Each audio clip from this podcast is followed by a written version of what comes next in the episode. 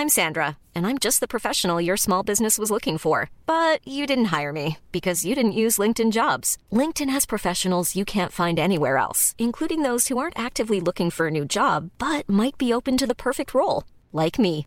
In a given month, over 70% of LinkedIn users don't visit other leading job sites. So if you're not looking on LinkedIn, you'll miss out on great candidates like Sandra. Start hiring professionals like a professional. Post your free job on linkedin.com/people today. Bonsoir à tous et bonsoir à toutes. Bienvenue dans Punchline ce soir sur CNews. Que s'est-il passé hier soir à Elancourt, dans les Yvelines? Un adolescent de 16 ans conduisant un scooter sans casque a été heurté par un véhicule de police lors d'un refus d'obtempérer. L'enquête n'a pas encore déterminé les circonstances précises de cet accident sans doute mortel, puisque le jeune est en état de mort cérébrale à l'hôpital, comme le précise l'avocat de la famille. Les deux policiers qui intervenaient sont toujours en garde à vue. On va se rendre sur place dans un instant. On va faire un point complet avec Sandra Buisson et Régine Delfour qui est sur place. La CRS 8 a été envoyée euh, sur zone pour sécuriser ce soir euh, le périmètre par peur de nouvelles émeutes urbaines. On fera par ailleurs le bilan de ces six nuits de violence qui qui ont émaillé le début de l'été. Le maire de Neuilly-sur-Marne sera avec nous pour nous dire où en sont les réparations et s'il estime que l'État a été au rendez-vous des communes sinistrées. Voilà, il est 17h30 secondes. Tout de suite le rappel des titres de l'actualité avec Mathieu Devez.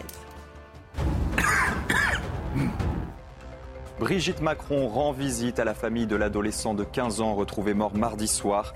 Il s'est pendu à son domicile de Poissy dans les Yvelines. La première dame est accompagnée du ministre de l'Éducation Gabriel Attal. Ce dernier a annoncé l'ouverture d'une enquête administrative sur les faits de harcèlement scolaire.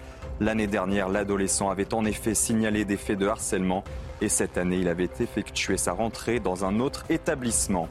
Faut-il arrêter l'immigration extra-européenne en France Selon un sondage de l'Institut CSA pour CNews, la réponse est oui pour 64% des Français. Les pays de naissance les plus fréquents des immigrés sont l'Algérie, le Maroc, le Portugal et la Tunisie. Enfin, 14 départements seront placés en vigilance orange à la canicule à partir de demain midi. Cette vigilance concerne toute l'île de France et six autres départements de la région Centre-Val de Loire. Selon Météo France, c'est la première fois qu'une vigilance orange canicule est déclenchée au-delà de la période estivale depuis 2004. Merci beaucoup Mathieu Devez pour ces nouvelles. C'est l'été indien, voir, voir, un peu plus. Hein, parce que là, alerte canicule demain pour euh, l'île de France. Et quelle autre région Mathieu déjà? Oui, bon, ça c'est un peu plus normal que la, plus de be- France. la plus belle région de France. Ah bah tiens, Marseillais de, de Toute l'État. objectivité. Alors, Eric de- Nolot est avec nous. Bonsoir, journaliste. Bonsoir. Ravi de vous retrouver sur le plateau de Punchline. C'est la première fois depuis le début de la. Ravissement partagé. Vous nous aviez euh, manqué. Karim Zerabi. Donc, est en pleine forme, les Marseillais sont là. Nous sommes avec Louis de Ragnel, chef du service politique d'Europe 1. Bonsoir Louis. Bonsoir, Laurence. Le commissaire Mathieu Vallet, bonsoir commissaire. Merci d'être avec nous. On va évoquer évidemment euh, ce qui s'est passé à Elancourt et Sandra Buisson du service police-justice de CNews. Bonsoir Sandra. Bonsoir. Vous avez de nouvelles informations à nous donner, notamment concernant la levée de la garde à vue des, des deux euh, policiers qui étaient entendus euh, depuis hier. Mais d'abord, j'aimerais qu'on parte sur le terrain, si vous le voulez bien, rejoindre Régine Delfour et Laurent Sélarié. Bonsoir Régine. Euh, la, la vraie crainte, évidemment, après euh, ce qui s'est passé, ce jeune de 16 ans euh, qui a été tué, dans, en tout cas qui est dans- en état de mort cérébrale après avoir été percuté par un véhicule de police, c'est des émeutes, évidemment. C'est que ça remette le feu aux poudres. Quelle est l'atmosphère autour de vous? Est-ce que c'est calme, Régine? Oui, Laurent, c'est plutôt, c'est un quartier qui est très calme. On a pu s'entretenir donc avec des habitants qui sont ici, qui sont assez étonnés de, de ce qui s'est passé. Ici, ils nous décrivent donc un quartier calme. Ils nous parlent, ils espèrent qu'il n'y aura pas d'émeutes. Pour eux, il n'y a pas de raison qu'il y ait des émeutes puisque ce jeune euh, adolescent, donc de 16 ans, en fait, ne faisait pas non plus partie de ce quartier. Donc les jeunes de ce quartier ne se sentent pas, comme euh, lors des, euh, des émeutes à la suite de la mort de Naël, ne se sentent pas aussi concernés que, euh, que lors, euh, donc en juin de, de ces émeutes.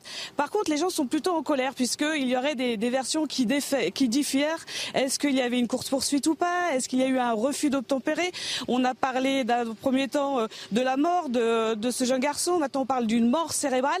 Et c'est là où, en fait, certaines personnes nous disent euh, on, ne comprend pas et on aimerait euh, en savoir plus. On aimerait, en fait, avoir le, mot, de la fin, en fait.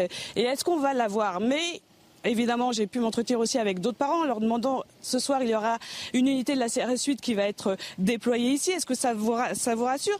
Ils nous dit oui, ça, nous rassure. Euh, Moi, j'ai évidemment peur pour mes enfants, mais mais ici, on n'est pas dans un quartier euh, franc, on est dans un quartier calme, Laurence. Donc en fait, il n'y a pas de raison qu'il y ait des émeutes. Merci euh, Régine Delfour et Laurent Sélarié euh, pour les images, parce qu'effectivement, c'est un quartier résidentiel d'Elancourt. Vous avez bien raison de le préciser. Euh, vous revenez vers nous, Régine, s'il se passe quoi que ce soit. Un tout petit mot avec vous, Sandra Buisson. Je le disais, les deux policiers qui étaient dans la voiture qui a heurté ce jeune. Alors, visiblement, ce n'était pas un scooter. J'ai l'impression que c'est une petite moto en voyant les, les images. Une petite motocross. Toute petite motocross.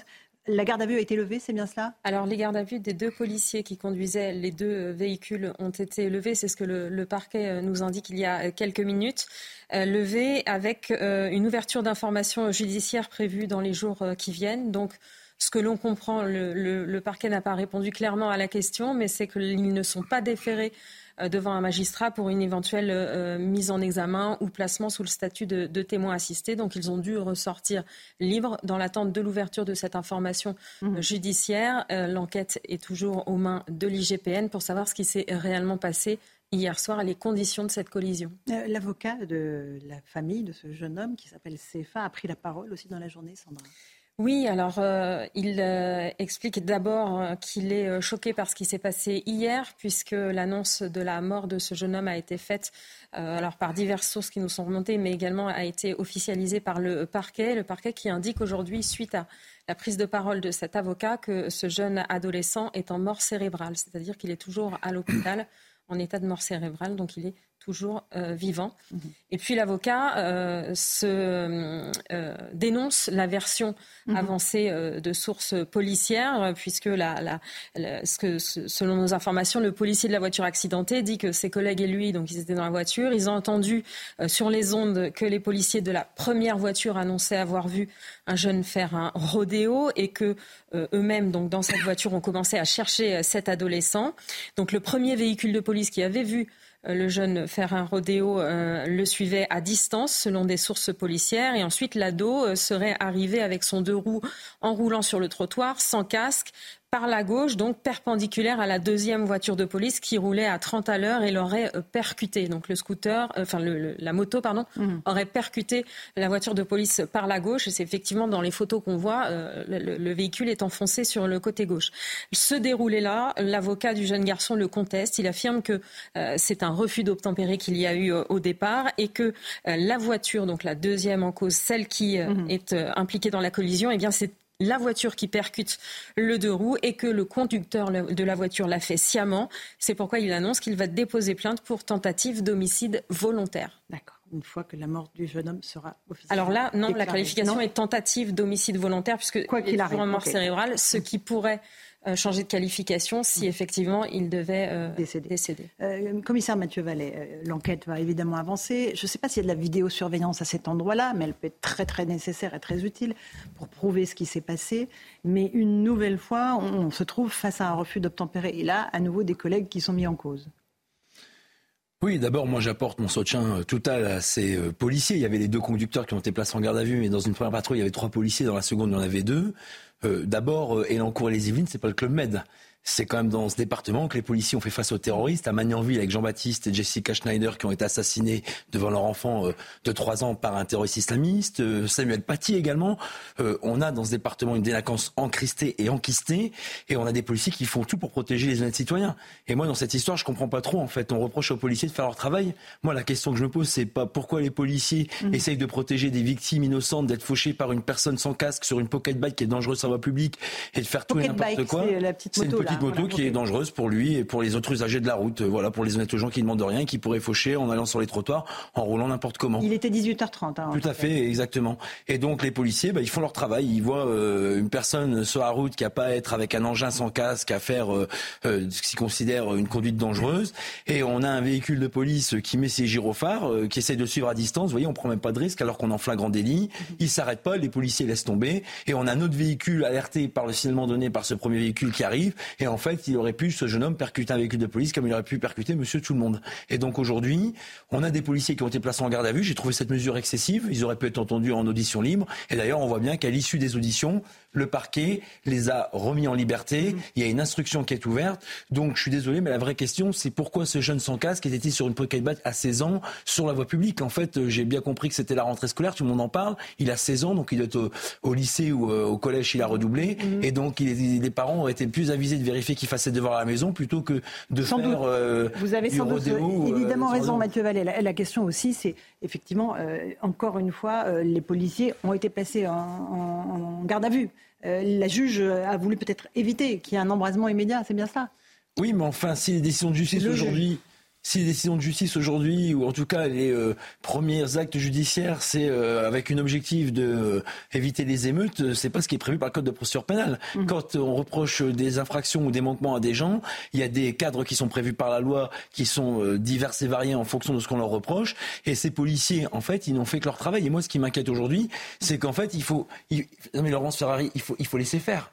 Moi, ce que je comprends... Ah, il faut faire, laisser faire l'enquête. Non, mais, non mais ça, bien sûr. Non, mais il faut laisser faire ces jeunes gens qui font du rodéo ah, non, non, ça, et qui peuvent faucher tout le monde. Non, mais je termine juste sur ça, c'est très important.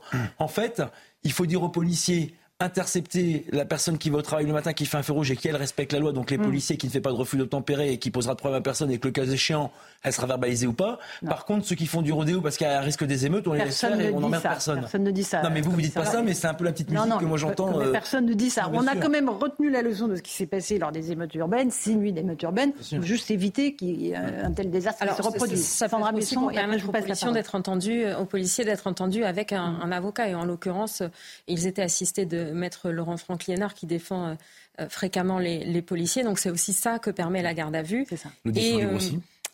Ah, pas forcément avec un avocat. Ah, vous voyez que ça. Oui, ah, si, C'est compliqué. Moi, j'ai entendu des avocats nous dire que dans certaines affaires, c'était très compliqué d'être. Oui, bah, je pense que je pense que c'est compliqué pour les de demander l'assistance de l'avocat. Enfin bon, après, c'est un point de vue syndical. J'entends votre point de vue de policier, évidemment. Peut-être Louis de Ragnel, un, mot sur cette affaire. On est là encore une fois dans le refus de l'autorité de l'État. De toute façon, hein, c'est le même registre.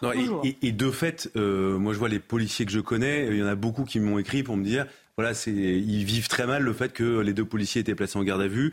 Pour l'instant, euh, c'est vrai que moi j'ai eu surtout la version de la police. Euh, j'ai, on a pu lire les comptes rendus de la nuit, mmh. euh, et, voilà, on attend de voir la confrontation, on attend de voir le déroulement de l'enquête. Euh, mais ce qui est vrai, c'est que euh, aujourd'hui aussi, euh, si ça se trouve, les policiers seront totalement mis hors de cause, et il n'est pas impossible non plus que, à la fin, la justice explique que, bah, en fait, ils n'ont aucune responsabilité. Pour l'instant, ils sortent libres, sans charge retenue contre eux, sans poursuite à leur rencontre. Oui, c'est quand même mais pas psychologiquement, du tout... oui, mais c'est pas du tout les mêmes situations qu'on a connues cette Bien sûr, non, mais vous avez raison, mais, mais psychologiquement, il y a quelque chose aussi qui change. C'est-à-dire que même, enfin, je vois, là pour le coup, je me fais l'écho de ce que j'ai pu recevoir. Et les policiers qui me disent voilà, euh, moi, enfin, ce soir, s'il y a une, interpellation qui se passe mal ou s'il y a une intervention qui se passe mal, il est possible que je dorme pas chez moi euh, et que je dorme en garde à vue et ils n'ont pas envie de. Oui, il y a ce risque, cette épée de Damoclès sur leur tête en permanence. Eric Nolot. Bah, euh, d'abord, quand survient un, drame de, voilà, de cette ampleur, on pense à la victime, on pense aux parents. Avoir un enfant de 16 ans en mort cérébrale, c'est au-delà des mots, voilà. Mm, mm. Ensuite, le plus important, c'est que les procédures de l'état de droit s'imposent contre ce qu'on a vu euh, dans un passé euh, récent, c'est-à-dire euh, des émeutes hors de contrôle. Si ça passe par une garde à vue des policiers, bon, évidemment, je comprends que ça puisse vous choquer. vos collègues sont en garde à vue, mais je dirais que c'est quand même moindre mal si on arrive à canaliser un peu en, disant aux gens, voyez comment ça se passe. Ce c'est pas les policiers ont tous les droits, ils doivent répondre de ce qu'ils ont fait. Ça passe par une garde à vue, ils sortent libres. Donc, je pense que toutes les procédures ont été respectées. Après, ce qui est quand même terrible, c'est quand même une petite musique laxiste qui est diffusée en disant aux jeunes, en tout cas en faisant passer le message, euh, surtout je, parle là de l'extrême gauche, qu'en fait faire des rodéos, c'est pas très grave.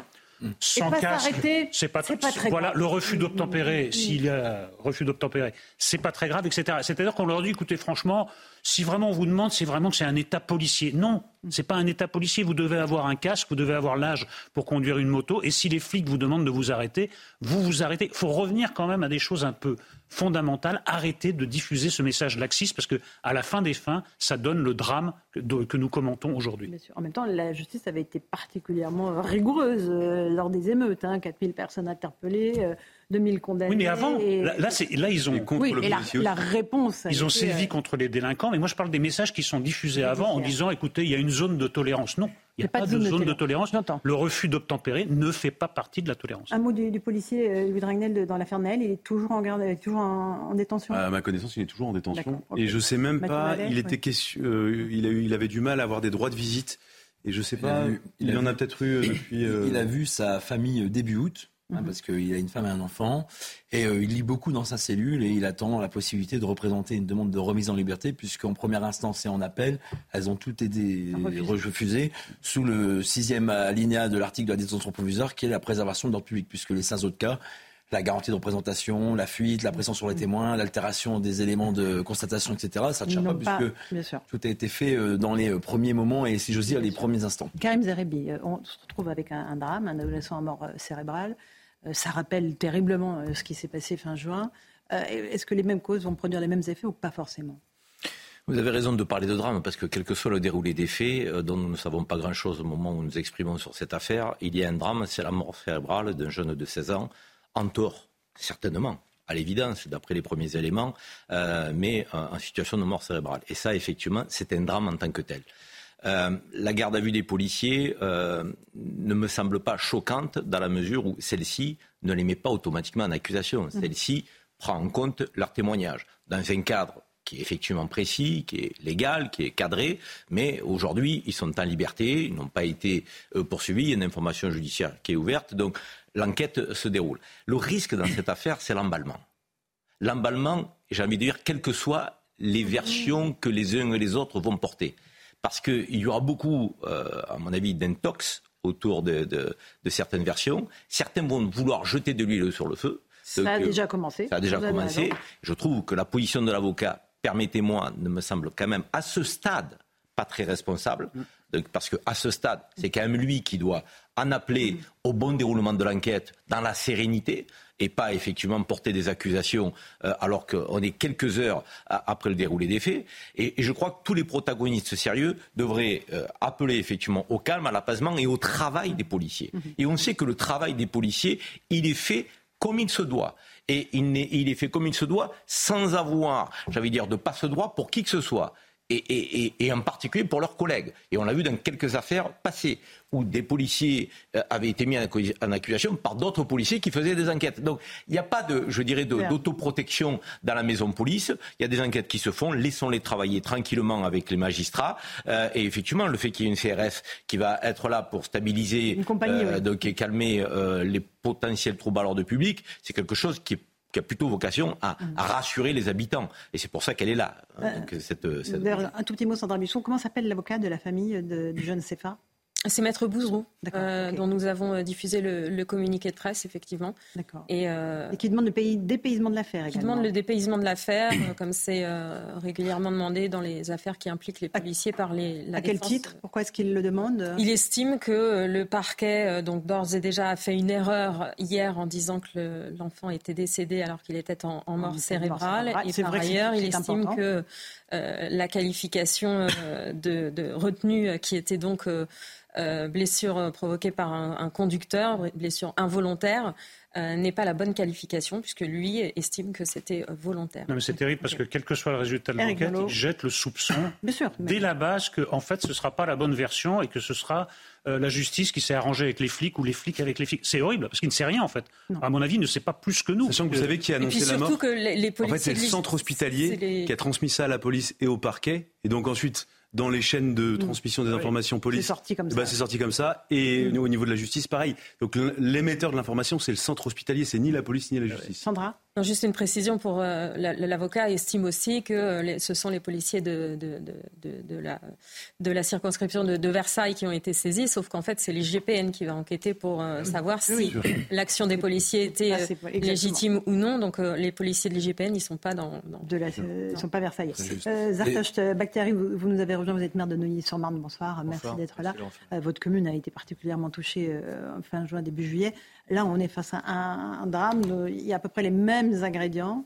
Est-ce que vous redoutez euh, des, émeutes? Évidemment, première chose, personne ne peut satisfaire de la mort d'un jeune. Personne. Euh, deuxième élément important à souligner, c'est que la justice doit faire son travail dans la sérénité, dans le calme, et évidemment tout emballement médiatique euh, peut être compliqué pour la sérénité des choses. On l'a vu euh, à Marseille avec les policiers, on l'a vu dans d'autres cas. Il ne faut vraiment pas essayer de trouver un bouc émissaire médiatique et il ne faut pas essayer non plus de mettre le couvert sur une difficulté qui aurait lieu. Donc mmh. laissons la justice faire son travail. Pour répondre à votre question, évidemment, j'ai une crainte. Mmh. La crainte de l'emballement, la, crainte de l'emballement la contagion, en fait, à tout d'autres. De la contagion, évidemment, euh, pour une raison très simple, c'est qu'en réalité, on est encore assis sur des braises qui sont ardentes. Euh, on est seulement deux mois après. Aucune piste n'a été avancée pour résoudre les problèmes de fond. Les problèmes de fond sont toujours là. Alors je ne demande pas à ce qu'évidemment on règle tous les mmh. problèmes qu'il y a depuis 15 ans euh, d'un coup de baguette magique. Mais aucune piste n'a été avancée. Vous savez, dans ma commune, effectivement, comme vous l'avez dit, on a eu euh, de très lourds dégâts. J'ai les sept voitures de la police municipale qui ont On va y revenir dans un instant. Mais, mais, derrière, on n'a eu aucune aide de l'État d'une part, mais on n'a aucune piste sur laquelle travailler. Donc nous-mêmes, on s'est retroussé les manches. Moi, ce, que, ce dont j'ai peur, c'est évidemment que que les mêmes causes produisent les mêmes effets, qu'on soit dans la même situation, puisqu'aujourd'hui, il faut une étincelle pour que tout reparte avec les mêmes individus. Parce que les individus qui ont été placés en garde à vue sont très souvent ressortis libres. J'ai encore eu des cas, euh, j'ai fait un point avec euh, euh, la police nationale, la police municipale avant-hier. Mhm. Les personnes sont dehors, ils sont à nouveau retournés sur le point de deal, ils sont à nouveau en train de commettre les mêmes méfaits. rien n'a changé depuis le mois Rien n'a changé. Rien. Il y a quelques petits individus qui sont en prison, mais très très faiblement, mhm. et le reste est à nouveau à sa place. Donc, donc évidemment, ça peut repartir à tout moment, et ce genre de fait peut être catastrophique. voilà. Est-ce que je peux poser, commissaire allez-y. une question vous êtes maire de terrain dans une commune difficile de la Seine-Saint-Denis et j'aurais voulu savoir, parce qu'on entend souvent l'extrême gauche ou des personnes qui n'ont jamais vécu ou jamais pied euh, sur euh, ces territoires difficiles ou même porté l'uniforme pour voir ce que vivent nos collègues, savoir quelle est la première préoccupation des habitants dans ces quartiers et quelle est vraiment leur difficulté. Quand on dit que le problème c'est la police ou que les rodéos c'est inexistant et que les gens veulent laisser faire, j'aurais voulu avoir un témoignage de de terrain. Ah les gens veulent du bleu, euh, que ce soit la police nationale, la police municipale, les gens, les gens veulent être chez eux tranquilles. Vous savez, vous avez beau construire et investir tout ce que vous voulez pour avoir les meilleures écoles, les meilleures infrastructures, les meilleurs parcs d'attractions que vous voulez, si vous n'êtes pas en sécurité, vous ne sortiez pas de chez vous. Mhm. Et quand on a le, fait à, Cherbourg, ou même chez vous, vous n'êtes pas en sécurité. Oui, euh, vous parlez du viol de, du viol de, la jeune, de la jeune femme. Les rodéos, les gens vous disent comme nous qu'ils n'en peuvent plus et qui veulent que la police arrête ces gens-là. Et vous savez, moi, j'ai été mis dans une situation où, à l'époque, euh, quand on a été élu, il y avait encore la circulaire en place, euh, la, consigne qui était donnée aux polices nationales de ne pas poursuivre les mhm. rodéos. Et donc, nous, avec notre argent municipal, on a créé une brigade moto pour notre police municipale. Et moi, j'ai donné consigne à mes policiers municipaux de prendre en chasse. On a investi euh, 150 000 euros de, de, motos pour acheter ces motos. On a euh, formé des, des, policiers municipaux euh, qui étaient totalement partants. Et donc, moi, j'ai dû jouer à contre-courant de la police nationale pour, euh, pour résoudre les problèmes de, de, sécurité urbaine. Donc, en fait, l'État se décharge sur nous et c'est à nous, municipalités. Et vous, on vous laisse tout seul. Un dernier mot, Sandra, avant la pause. La CRS Suite, donc elle est envoyée sur place ce soir. C'est temporaire, évidemment. Hein, c'est une solution. Alors la CRS Suite, de toute façon, c'est dans sa feuille de route. Hein. Elle ne reste pas euh, ad vitam aeternam, euh, jamais. Euh, effectivement, elle est envoyée ce soir, mais ce qu'on sait de ce qui s'est passé hier, c'est qu'il y avait un escadron de gendarmerie mobile euh, qui est resté et qui a pu être désengagé à minuit parce que la situation était calme. On a signalé deux véhicules incendiés et quelques tirs de mortier en direction des policiers, mais euh, diverses sources nous ont montré qu'hier soir... Il y a quand même eu des véhiculs incendiés et des tirs de mortier. Oui, mais il n'y a pas eu l'embrasement qu'on mm. pouvait craindre. Non, mais, oui, bien sûr, vous avez raison. Non, mais on a l'impression que c'est banal. Non, c'est pas... pas banal. Moi, maintenant, je vous explique un petit peu le degré, vous voyez, entre on a connu fin juin, début juillet et hier soir, rien à voir. Voilà. Et c'est allé graduellement, en montant graduellement aussi fin juin, début juillet. Hein. Oui, mais on a commencé au-delà de, véhicules brûlés le premier soir, dès, le premier soir. Est-ce que je peux rajouter euh, Et en revanche, ce soir, la question se pose de savoir comment ça va réagir, parce que hier soir, effectivement, l'annonce du décès euh, erroné, mais est tombée euh, très tard, vers 23 h En revanche, là, on sait que les policiers sortent libres sans poursuite déjà en fin d'après-midi. Donc à voir comment ça réagit. Et maintenant, on apprend que le jeune homme est en état de mort cérébrale, ce qu'on a précisé nous dès, dès, dès 17 h un dernier mot, Mathieu, juste avant la pause. On y revient après, vous inquiétez pas. Je veux juste rendre hommage à ces policiers d'Elancourt. Ils gèrent des communes extrêmement difficiles. La Verrière, Montigny-le-Bretonneux, Trappes, Trappes, où le commissariat est attaqué. La Verrière, où deux écoles ont été incendiées et ont empêché une partie des enfants de faire leur rentrée scolaire. Il y a le patron Julien Desfer des policiers des Yvelines qui toute la nuit est resté à proximité des policiers à l'IGPN pour leur apporter leur soutien moral. Souvent les policiers veulent du soutien hiérarchique. Je veux rendre hommage à mon collègue contrôleur général, patron des policiers des Yvelines, avec la hiérarchie des commissaires sur place, qui ont tout de suite apporté leur soutien aux policiers, qui les ont accompagnés dans ce moment difficile. Et c'est pas anodin pour un policier de faire appliquer la loi, surtout en garde à vue, même si on nous explique que c'est la procédure et que c'est à droit. J'aimerais bien d'ailleurs que l'exigence qu'on a avec les policiers, la justice est la même avec les délinquants, parce que c'est ce qu'on réclame aussi. On va écouter dans un instant Eric Dupont-Moretti. On fait une petite pause, le garde des. On se retrouve dans un instant, vous restez avec nous, monsieur le maire, parce que votre expérience de terrain, évidemment, est très précieuse dans ces circonstances. A tout de suite dans Punchline sur CNews. Il est 17h30, on se retrouve en direct dans Punchline sur CNews. Tout de suite, le rappel des titres de l'actualité. Mathieu Devez. Les gardes à vue des deux policiers ont été levés dans l'affaire Elancourt. Ils ressortent donc libres à l'issue de leur audition par l'IGPN. Les deux policiers sont les conducteurs des véhicules impliqués dans l'accident d'un jeune de 16 ans. L'adolescent hospitalisé après une collision avec une voiture de police est en état de mort cérébrale. Après les rencontres de Saint-Denis mercredi dernier, Emmanuel Macron donne rendez-vous à l'automne aux responsables politiques pour une nouvelle rencontre. Le chef de l'État promet que l'immigration sera bien évoquée à travers la question du référendum et des changements de constitution éventuels. Enfin, l'Élysée choisit la continuité et nomme le haut fonctionnaire Philippe Jost pour succéder au général Jean-Louis Georgelin. Ce dernier est décédé brutalement cet été. Il était notamment chargé de superviser la reconstruction de Notre-Dame de Paris. Merci beaucoup Mathieu Devez pour ce rappel de titre de l'actualité avec euh, cette précision de Sandra Buisson concernant euh, ce qui s'est passé à Elancourt, ce drame avec cet adolescent de 16 ans qui est en état de mort cérébrale à l'hôpital. Euh, un appel à rassemblement est lancé par la population locale devant le collège Alexandre Dumas ce soir à Elancourt. On ne sait pas de qui émane exactement cet appel à manifestation. on sait que la CRS 8 est déployée euh, évidemment sur place euh, ce soir pour tenter de sécuriser la zone, commissaire Vallet, avec le risque évidemment d'un embrasement euh, et d'échanges de tirs de mortier, je ne sais, avec les policiers. Oui, la CRS 8, là, elle est pleinement dans son rôle. Elle va appuyer les policiers d'Elancourt et des Yvelines pour assurer la sécurité dans le quartier euh, et dans la ville d'Elancourt. Hein, on a un quartier résidentiel où d'habitude on n'a pas de problème, c'est beaucoup de logements neufs avec quelques logements sociaux, mais c'est vrai qu'il n'y a pas de difficulté particulière. Et je vous le disais à la publicité, je précise juste quelque chose parce qu'on va faire passer toujours les policiers pour euh, des barbares et des tyrans. Quand il y a eu l'accident où les mm. policiers disent que c'est ce jeune qui a percuté le véhicule à l'angle d'une avenue, il y avait des sapeurs-pompiers volontaires, deux policiers sapeurs-pompiers volontaires qui en plus d'un métier de policier s'engagent pour protéger mm. la vie des gens et ils ont évidemment pratiqué les premiers soins. Le qui étaient dans les véhicules Tout à fait. ils ont mis pied à terre et ils ont assistance évidemment mhm. à ce jeune de 16 ans. Et en réalité, si vous parlez de ce rassemblement ce soir, c'est ce que j'avais déjà appelé, si vous vous souvenez d'ailleurs sur votre plateau, lors des événements animes dans le quartier de Pisevin contre les stupéfiants. On a besoin de la population pour notamment ces enfants des quartiers ou même des quartiers avoisinants pour que les parents s'en occupent. C'est-à-dire que quand on est 15, 16, 17 ans, on n'a rien à faire dans la rue sur des engins non homologués. C'est aux parents d'y veiller. On ne peut pas remplacer les éducateurs, ah les parents, les professeurs, les policiers. J'entends, mais là, il était 18h30, effectivement, et euh, il y a un jeune euh, qui euh, fait visiblement un rodéo, d'après ce que vous nous mmh. dites, d'après les informations que vous avez, vous, de vos collègues. Et 18h30, c'est pas 23h non plus. Donc c'est vrai que bon. Je suis d'accord avec vous, Laurence, mais moi, quand j'avais 16 ans et en grandant dans, ma cité, moi, ma mère, elle me mettait pas dehors dans la rue. Je faisais les devoirs jusqu'à 19-20 ans et je vais même vous dire, je prenais une correction quand je connaissais pas par cœur mes leçons et que les devoirs n'étaient pas faits pour le lendemain. Et ça, c'est du bon sens, c'est de l'éducation et c'est quelque chose qui ne s'achète pas. Il faut le retour de l'autorité, on est d'accord. Parfois, les parents ne peuvent pas. Euh, ah, bah, quand on fait des gosses, après, on les assume. Après, si vous voulez, moi, ma mère, elle m'a mis au monde, elle voulait un enfant, elle voulait en assumer la responsabilité. Non, mais je veux bien, mais il faut que les policiers, en fait, lorsqu'ils croisent des gens qui font des infractions, alors s'il y a des émeutes, on les interpelle pas. Mais si c'est des gens honnêtes, on va quand même les interpeller parce qu'ils vont pas faire d'histoire, ils vont pas brûler des voitures et tout casser comme le maire Denis Surman nous l'expliquait avec son témoignage de terrain.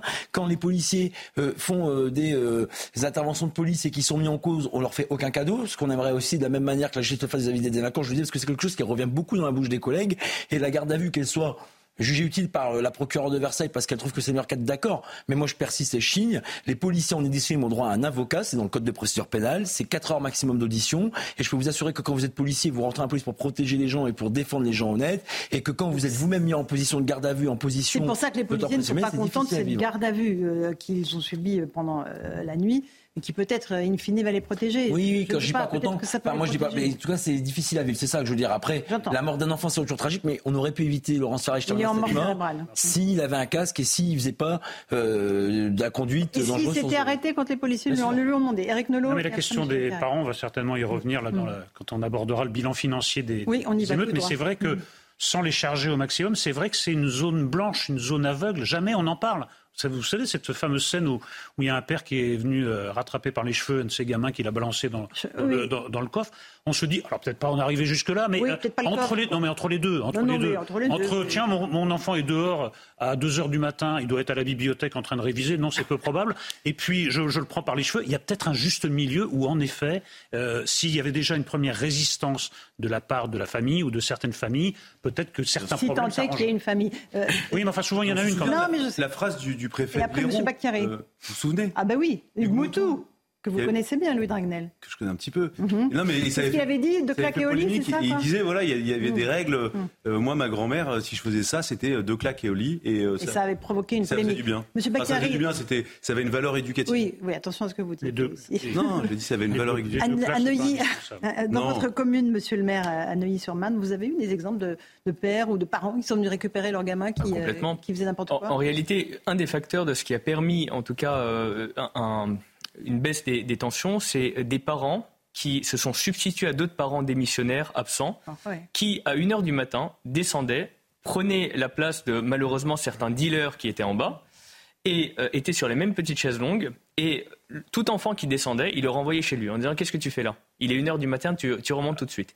Et, mais, mais en fait, il y a une défaillance, pas de leur part, mais mm. ils se substituaient à quelqu'un d'autre. Ils se substituaient à des parents qui n'étaient pas là, euh, effectivement, et on se retrouve dans des situations où on a euh, des parents démissionnaires qui ont abandonné totalement leur mm. rôle de parents, et on attend tout de l'État, on attend tout de l'école, on attend tout des politiques, des, des mairies c'est pas une solution. En réalité, effectivement, comme le disait euh, Mathieu Vallet, quand on fait des enfants, on les assume derrière.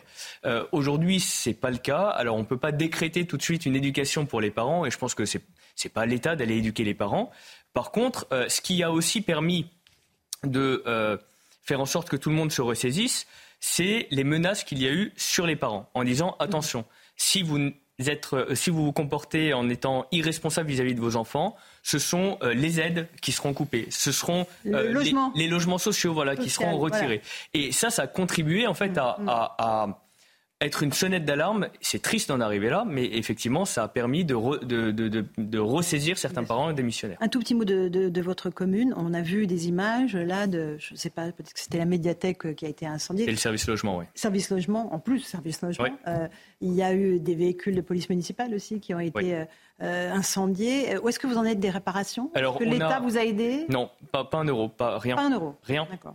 Donc en réalité, ce qu'on a eu, on en a eu pour quasiment 2 millions d'euros de dégâts. Donc quand on nous dit 730 millions d'euros sur toute la France, on minimise totalement. C'est Oui. totalement irréaliste. Rien que sur notre commune, on en a eu pour 2 millions d'euros de dégâts. Les sept voitures qu'on voit, c'était les voitures neuves de la police municipale. Donc on a dû se remobiliser. On a eu des- une aide de la région, de la métropole du Grand Paris, mais, mais pas de l'État là-dessus. Euh, on a racheté des véhicules. Le groupe euh, Renault nous a aidés puisqu'on a eu euh, des délais très raccourcis euh, pour pouvoir les, les, les avoir. Donc elles sont en train d'être repeintes. Donc euh, là, on va les, les recevoir dans, le- dans les prochains jours. Euh, la, la- la médiathèque, elle, elle est fermée jusqu'à la fin de la, euh, de la fin de l'année civile. Donc on a des enfants, des familles qui sont coupées de leur seul espace de culture euh, qui était en plein, en, en plein cœur de C'est quartier. désespérant. Et le service logement, c'est 2300 dossiers, donc 2300 familles qui, Qui sont, sont dans des situations compliquées, qui sont parties en fumée. C'est. Euh, et ces 2300 familles qui attendent parfois depuis des années pour avoir un, un- un- un logement digne, pour ne pas être à 6 dans un T2, Mhm. euh, et qui doivent attendre des mois et des mois. Là, notre service ne peut pas être euh, en capacité de rouvrir avant le mois d'octobre. Donc voilà, on leur rajoute six mois. Et vous savez, il y a peut-être le dossier de, euh, des délinquants en question euh, dedans. Donc c'est des actes qui sont absolument irréfléchis, qui sont irresponsables et qui mettent euh, en extrême difficulté euh, tout le monde. Vous savez, nos, nos véhicules de police municipale ont été brûlés pendant tout l'été. On a eu la solidarité de plusieurs villes voisines, que je remercie encore, Qui vous ont prêté des qui voitures nous ont Sinon, ils prêté étaient des à pied, véhicules. policiers Absolument. Sinon, ils devaient prendre le bus pour aller sur les, euh, sur les, Sur les lieux. sur les lieux où on où avait ça se besoin passait d'eux. mal. Mon Dieu, euh, c'est voilà. terrible. Le constat est terrible, Karim. hein. Deux mois après. Oui, il est terrible. Il est terrible. et, et sur la responsabilité des parents, si 95% des parents s'occupent de leurs enfants dans ces quartiers, sur les 5% qui ne le font pas, je pense que euh, le, le- le dysfonctionnement concernant notre société, c'est qu'on réagit trop tard. Mhm. On doit réagir très tôt au premier délit euh, de ces gamins dont les parents n'assument pas leurs responsabilités. Or, quand vous avez des gamins qui ont 12 ans, 13 ans, 14 ans, si vous n'agissez pas avec la sanction, voire parfois euh, de, les sortir d'une autorité parentale qui n'en est pas une, pour les placer euh, en centre d'éducation renforcée, utiliser les allocations familiales qu'ils perçoivent pour ça. Donc il vaut mieux qu'elles soient utilisées pour remettre l'enfant dans le droit chemin lorsqu'il a 12-13 ans, plutôt que d'attendre 16-17 ans où il est tombé depuis quelques années dans la voyoucratie, où on se rend compte qu'ensuite derrière, c'est trafic d'armes, c'est la drogue, et c'est des choses euh, d'une gravité extrême. Donc moi, ce, à quoi j'en appelle, c'est de traiter ces 5% potentiellement de parents qui s'occupent pas de leurs enfants très tôt très très tôt. Au plus on prendra euh, cette problématique tôt, au mieux nous pourrons réinsérer dans la société ces jeunes et éviter les dégâts pour la société. Or, comme nous ne le faisons pas, ben nous avons des jeunes pré-majeurs, parce que 16 ans, 17 ans, vous n'êtes pas un gamin. Euh, vous échappez parfois euh, à l'autorité de votre mère ou de votre père parce que vous les dépassez d'une tête, vous rentrez pas chez vous, vous dormez dehors. Je veux dire, il y a des parents ensuite qui ne sont c'est plus de la démission, c'est qu'ils sont dépassés. Mais ils sont dépassés. Avant qu'ils soient dépassés, on n'a pas agi. Et donc, il faut que là, on revienne à, une, capacité que la société doit avoir à lutter contre la délinquance des mineurs, mais des jeunes mineurs. Ah Parce que ça commence tôt. On parle beaucoup de justice depuis le début, vous l'avez aussi évoqué, Mathieu Ballet. J'aimerais qu'on écoute Éric Dupont-Moretti, le des Sceaux. Il s'est exprimé euh, ce matin euh, en audition, euh, me semble-t-il, à l'Assemblée nationale. Il était auditionné par une commission d'enquête sur un certain nombre de dossiers, notamment les groupuscules auteurs de violence à l'occasion de manifestations. Écoutez ce qu'il a dit à propos de la police. C'est très important les mots qu'il utilise. Non, la police ne tue pas. La police nous protège. Non, la justice n'est pas politique. Non. Et qu'elle ne le soit jamais. Voilà ce que je veux dire avec véhémence parce que j'en ai marre. Vous avez des gens là qui se croient autorisés. Et, d'ailleurs sur des affaires totalement différentes. Hein. Prendre la parole publiquement pour dire mais qu'est-ce que c'est de ce truc? Et il faudrait ci, il faudrait ça. La justice, elle a besoin, je l'ai dit, d'indépendance. Et c'est un des rôles du garde des Sceaux que d'assurer cette indépendance. Elle a besoin de sérénité. J'ajouterais de place de prison. Mais bon, c'est important quand même ce qu'il dit, euh, commissaire Vallet. La police ne tue pas. Et la justice a besoin d'indépendance.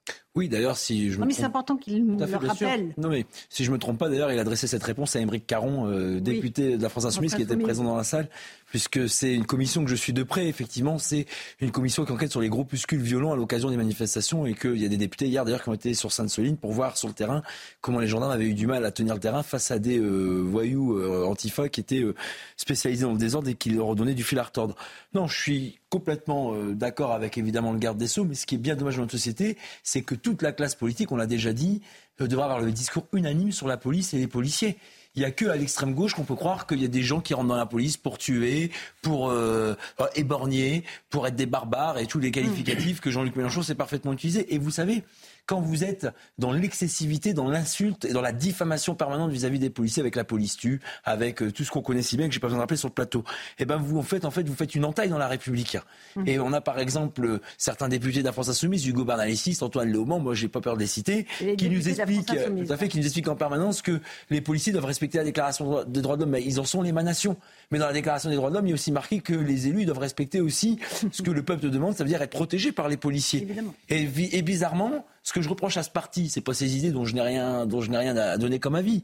Moi, ce que je reproche, c'est qu'à chaque fois, ils sont dans l'insulte et la diffamation permanente des policiers. Et je redis parce que ça lui a pas fait content et qui n'était pas plaisir, plaisir de ce que je dis, c'est qu'Antoine Léaumont, et je terminerai là lors du carrefour de Cournil, à euh, près de Viry-Châtillon, où on a ces individus en, qui euh, attaquaient des scooters. M. Léaumont, il n'a pas été félicité des policiers pour l'excellent travail qu'ils ont réalisé en flagrant délit, la BAC et la compagnie départementale d'intervention de l'Essonne, et les enquêteurs de la sûreté départementale. Mais je pense qu'en fait, euh, ça doit lui faire mal au pompes de venir dire euh, félicitations aux policiers. Enfin, non mais parce qu'en que en réalité, c'est tout ça. Dire merci aux gens, dire bravo pour le métier que vous faites. Ah ben merci, on ne sait pas dire. Hein. Non, enfin, l'extrême gauche, en tout cas, c'est loin. L'extrême gauche. Alors là, euh, quand on donne de l'argent au resto du cœur, on se fait insulter. J'aimerais juste dire une chose. Évidemment, il faut dire merci à la police. Merci d'être là au quotidien. Mais le le, meilleur moyen de dire merci à la police, c'est qu'il y ait une justice à la hauteur derrière. Parce que moi, mes policiers municipaux sont complètement découragés. Quand je discute avec les policiers nationaux, ils sont découragés par la justice qui est euh, rendue. Vous savez, à Neuilly-sur-Marne, on a eu un gamin de 13 ans à 4h30 du matin qui a lancé des cocktails Molotov sur le commissariat. 13 ans. 13 ans. Il a fait euh, sa garde à vue, présenté euh, au juge devant à Bobigny. Il est ressorti libre sous les applaudissements du public qui était venu le soutenir. Quel message est-ce qu'on transmet à ce jeune de 13 ans? Un message d'impunité royal. Donc là, maintenant, il, peut se pavaner dans le quartier en disant j'ai envoyé des cocktails Molotov sur le commissariat. Il ne se passe strictement rien. Pour une raison très simple, c'est qu'en France, la justice des mineurs pour les 13-16 ans, ce n'est que par exception que vous pouvez soit confisquer l'objet qui a servi au délit, donc euh, là le cocktail Molotov, ou l'envoyer en stage. Moi, j'ai reçu des personnes en stage euh, pour des euh, TIG. Mmh. Entre deux ans et demi, travaux d'intérêt général. Entre deux ans et quatre ans après les faits. Quel, message est-ce qu'on renvoie? Mmh. Un message d'impunité totale. Moi, ce que je demande, tout à l'heure, Karim Zeribi parlait des, des centres éducatifs fermés.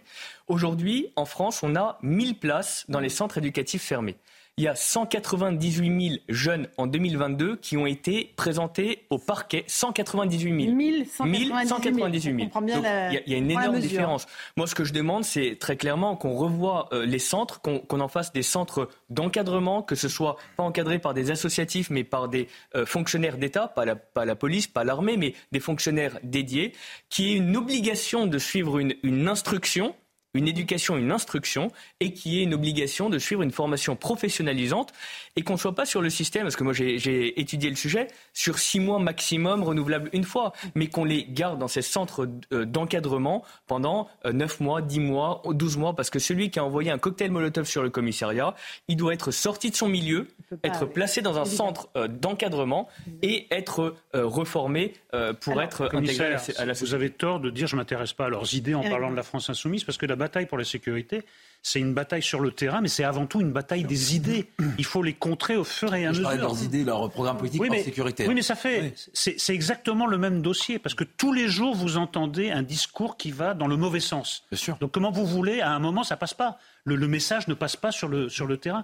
Les, les gens sur le terrain ont l'impression que, de toute façon, un, il leur arrivera rien, et que deux, ils sont victimes d'injustice, puisque vous avez la France insoumise Caron et d'autres oiseaux de ce genre qui, toute la journée, disent eh ben, écoutez. Et vous les connaissez euh, Ah, Caron, je connais très bien le dossier. Malheureusement, il ne sévit pas que dans ce domaine, dans d'autres aussi, mais mm. qui leur explique en fait que ce sont des victimes, en réalité. Que les flics sont coupables de naissance, que eux, ce sont des innocents de naissance et que tout ce qui arrive relève d'une gigantesque injustice. Mm. Donc il faut se battre sur les idées, leur opposer la réalité à l'idéologie. Karim, un petit mot, puis après on regardera une séquence. Oui, un petit mot sur la sortie d'Éric Dupont-Moretti. Euh, donc on se réjouit effectivement qu'il ait pu euh, effectuer cette sortie. Non, la police ne tue pas. Mais attendez, c'est le moins qu'on puisse attendre d'un garde des Sceaux quand même. Donc euh, c'est à minima. Je veux dire, que, et, moi ce que j'attends de lui plutôt, c'est qu'il nous permette d'avoir des comparutions directes, une justice en temps réel, au lieu d'avoir 50 centres d'éducation renforcés, d'en avoir 100, donc sur tout le territoire national, à minima un par département, euh, qu'on puisse avoir non pas une impuissance, mais une action forte sur le plan judiciaire euh, euh, contre les guetteurs qui ont 13 ans, 14 ans, qui sont à l'entrée des cités, qui contrôlent les entrées et les sorties, qui font ouvrir la malle aux habitants, qui leur demandent où ils vont, chose que les policiers eux-mêmes assermentés ne peuvent pas faire. Mmh. Donc je ne sais pas si vous vous rendez compte. On est dans un délire. Des gamins de 13 ans qui font ouvrir la malle donc, à des gens qui veulent rentrer dans une cité pour voir des habitants, et la police ne peut pas le faire.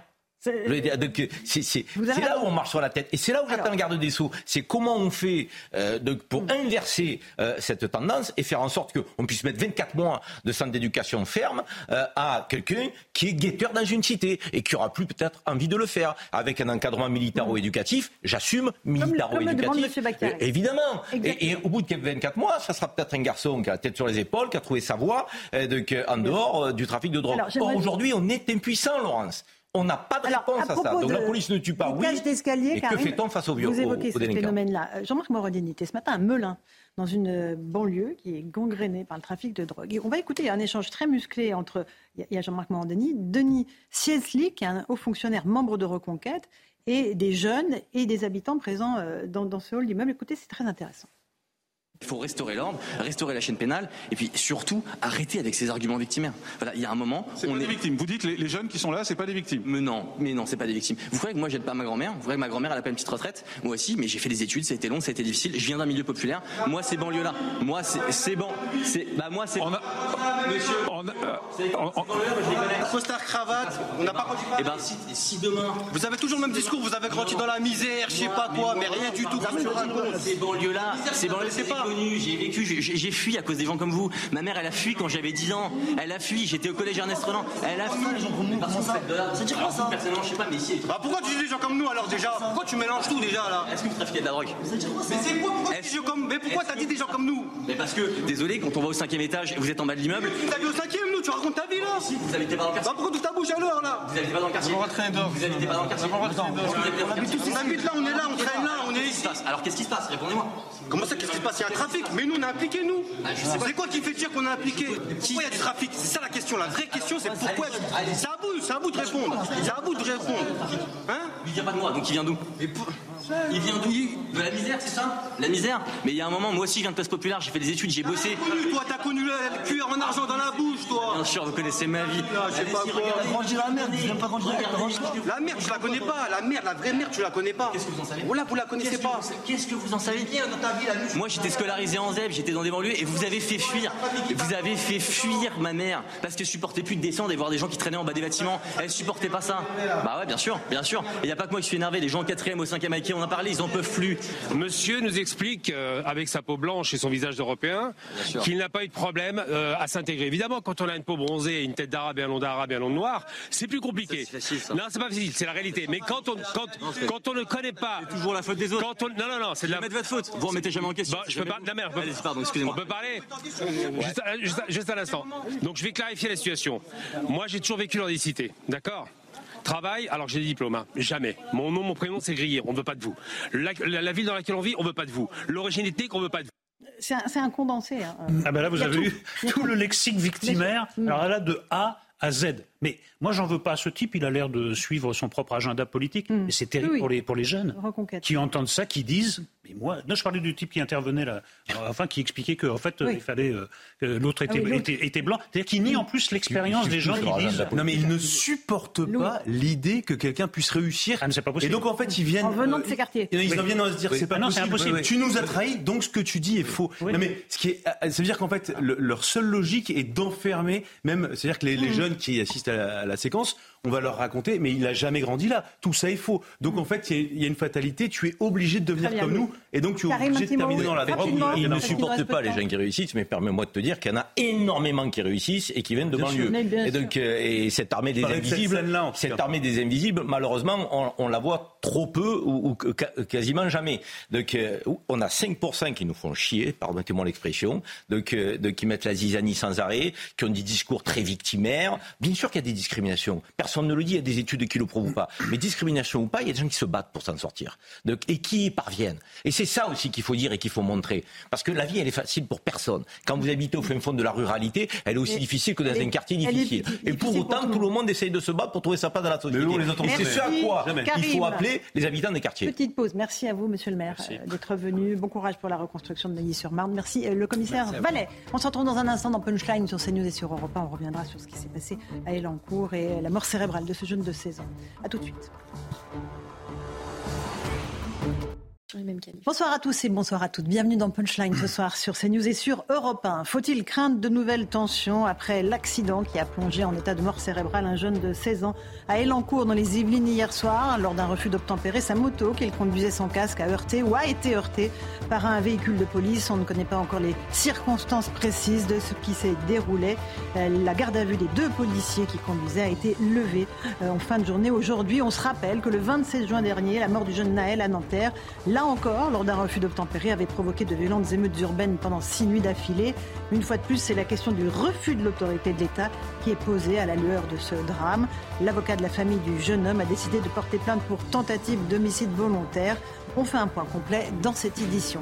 Il est 18h, on est sur CNews et sur Europe 1.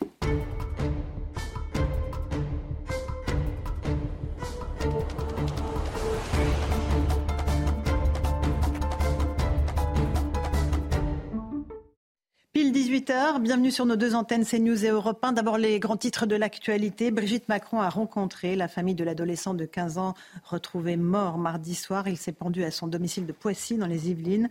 La première dame était accompagnée du ministre de l'Éducation nationale Gabriel Attal. Ce dernier a annoncé l'ouverture d'une enquête administrative sur les faits de harcèlement scolaire. L'année dernière, l'adolescent avait en effet signalé des faits de harcèlement et cette année, il avait effectué sa rentrée dans un autre établissement. Faut-il arrêter l'immigration extra-européenne en France? Dans un sondage de l'Institut CSA pour CNews, la réponse est oui pour 64% des Français, si l'on regarde euh, la provenance politique des personnes interrogées. 45% des électeurs de gauche répondent oui à cette question, 89% des électeurs de droite répondent également oui. Emmanuel Macron ne veut pas de drapeau russe aux Jeux Olympiques de Paris l'année prochaine. Dans les colonnes du journal L'équipe, le chef de l'État se montre catégorique. Selon lui, la Russie n'a pas sa place. À un moment où elle commet des crimes de guerre, où elle déporte notamment des enfants en Ukraine, bien sûr. Enfin, 14 départements seront placés en vigilance orange à la canicule à partir de demain midi. Cette vigilance concerne toute l'île de France ainsi que six autres départements de la région Centre-Val de Loire. Selon Météo France, c'est la première fois depuis 2004 qu'une vigilance canicule est déclenchée au-delà de la période estivale. Voilà. Il est 18h01 minute et une poignée de secondes. Merci d'être avec nous ce soir sur Europe 1 et sur CNews. Nous sommes avec Eric Nolot, journaliste et écrivain. Bonsoir. Bonsoir Laurence. Merci d'être avec nous. Karim Zerebi, consultant CNews. Nous sommes avec Louis de Ragnel, chef du service politique d'Europe 1. Bonsoir Louis. Bonsoir Laurence. Jean-Sébastien Ferjou nous a rejoint, directeur du site Atlantico. Bonsoir. et Sandra Buisson, bien sûr, du service police-justice de CNews. Bonsoir, Bonsoir. Sandra. D'abord, évidemment, ce qui s'est passé à Elancourt, ce jeune de Euh, qui est en état de mort cérébrale à l'hôpital, euh, qui a été percuté ailleurs euh, hier soir par un véhicule de police. On ne sait pas encore exactement ce qui s'est déroulé. On sait que la garde à vue des deux policiers a été levée. On y revient dans un instant avec vous, Sandra. Mais la crainte, évidemment, c'est que de nouvelles émeutes urbaines n'éclatent.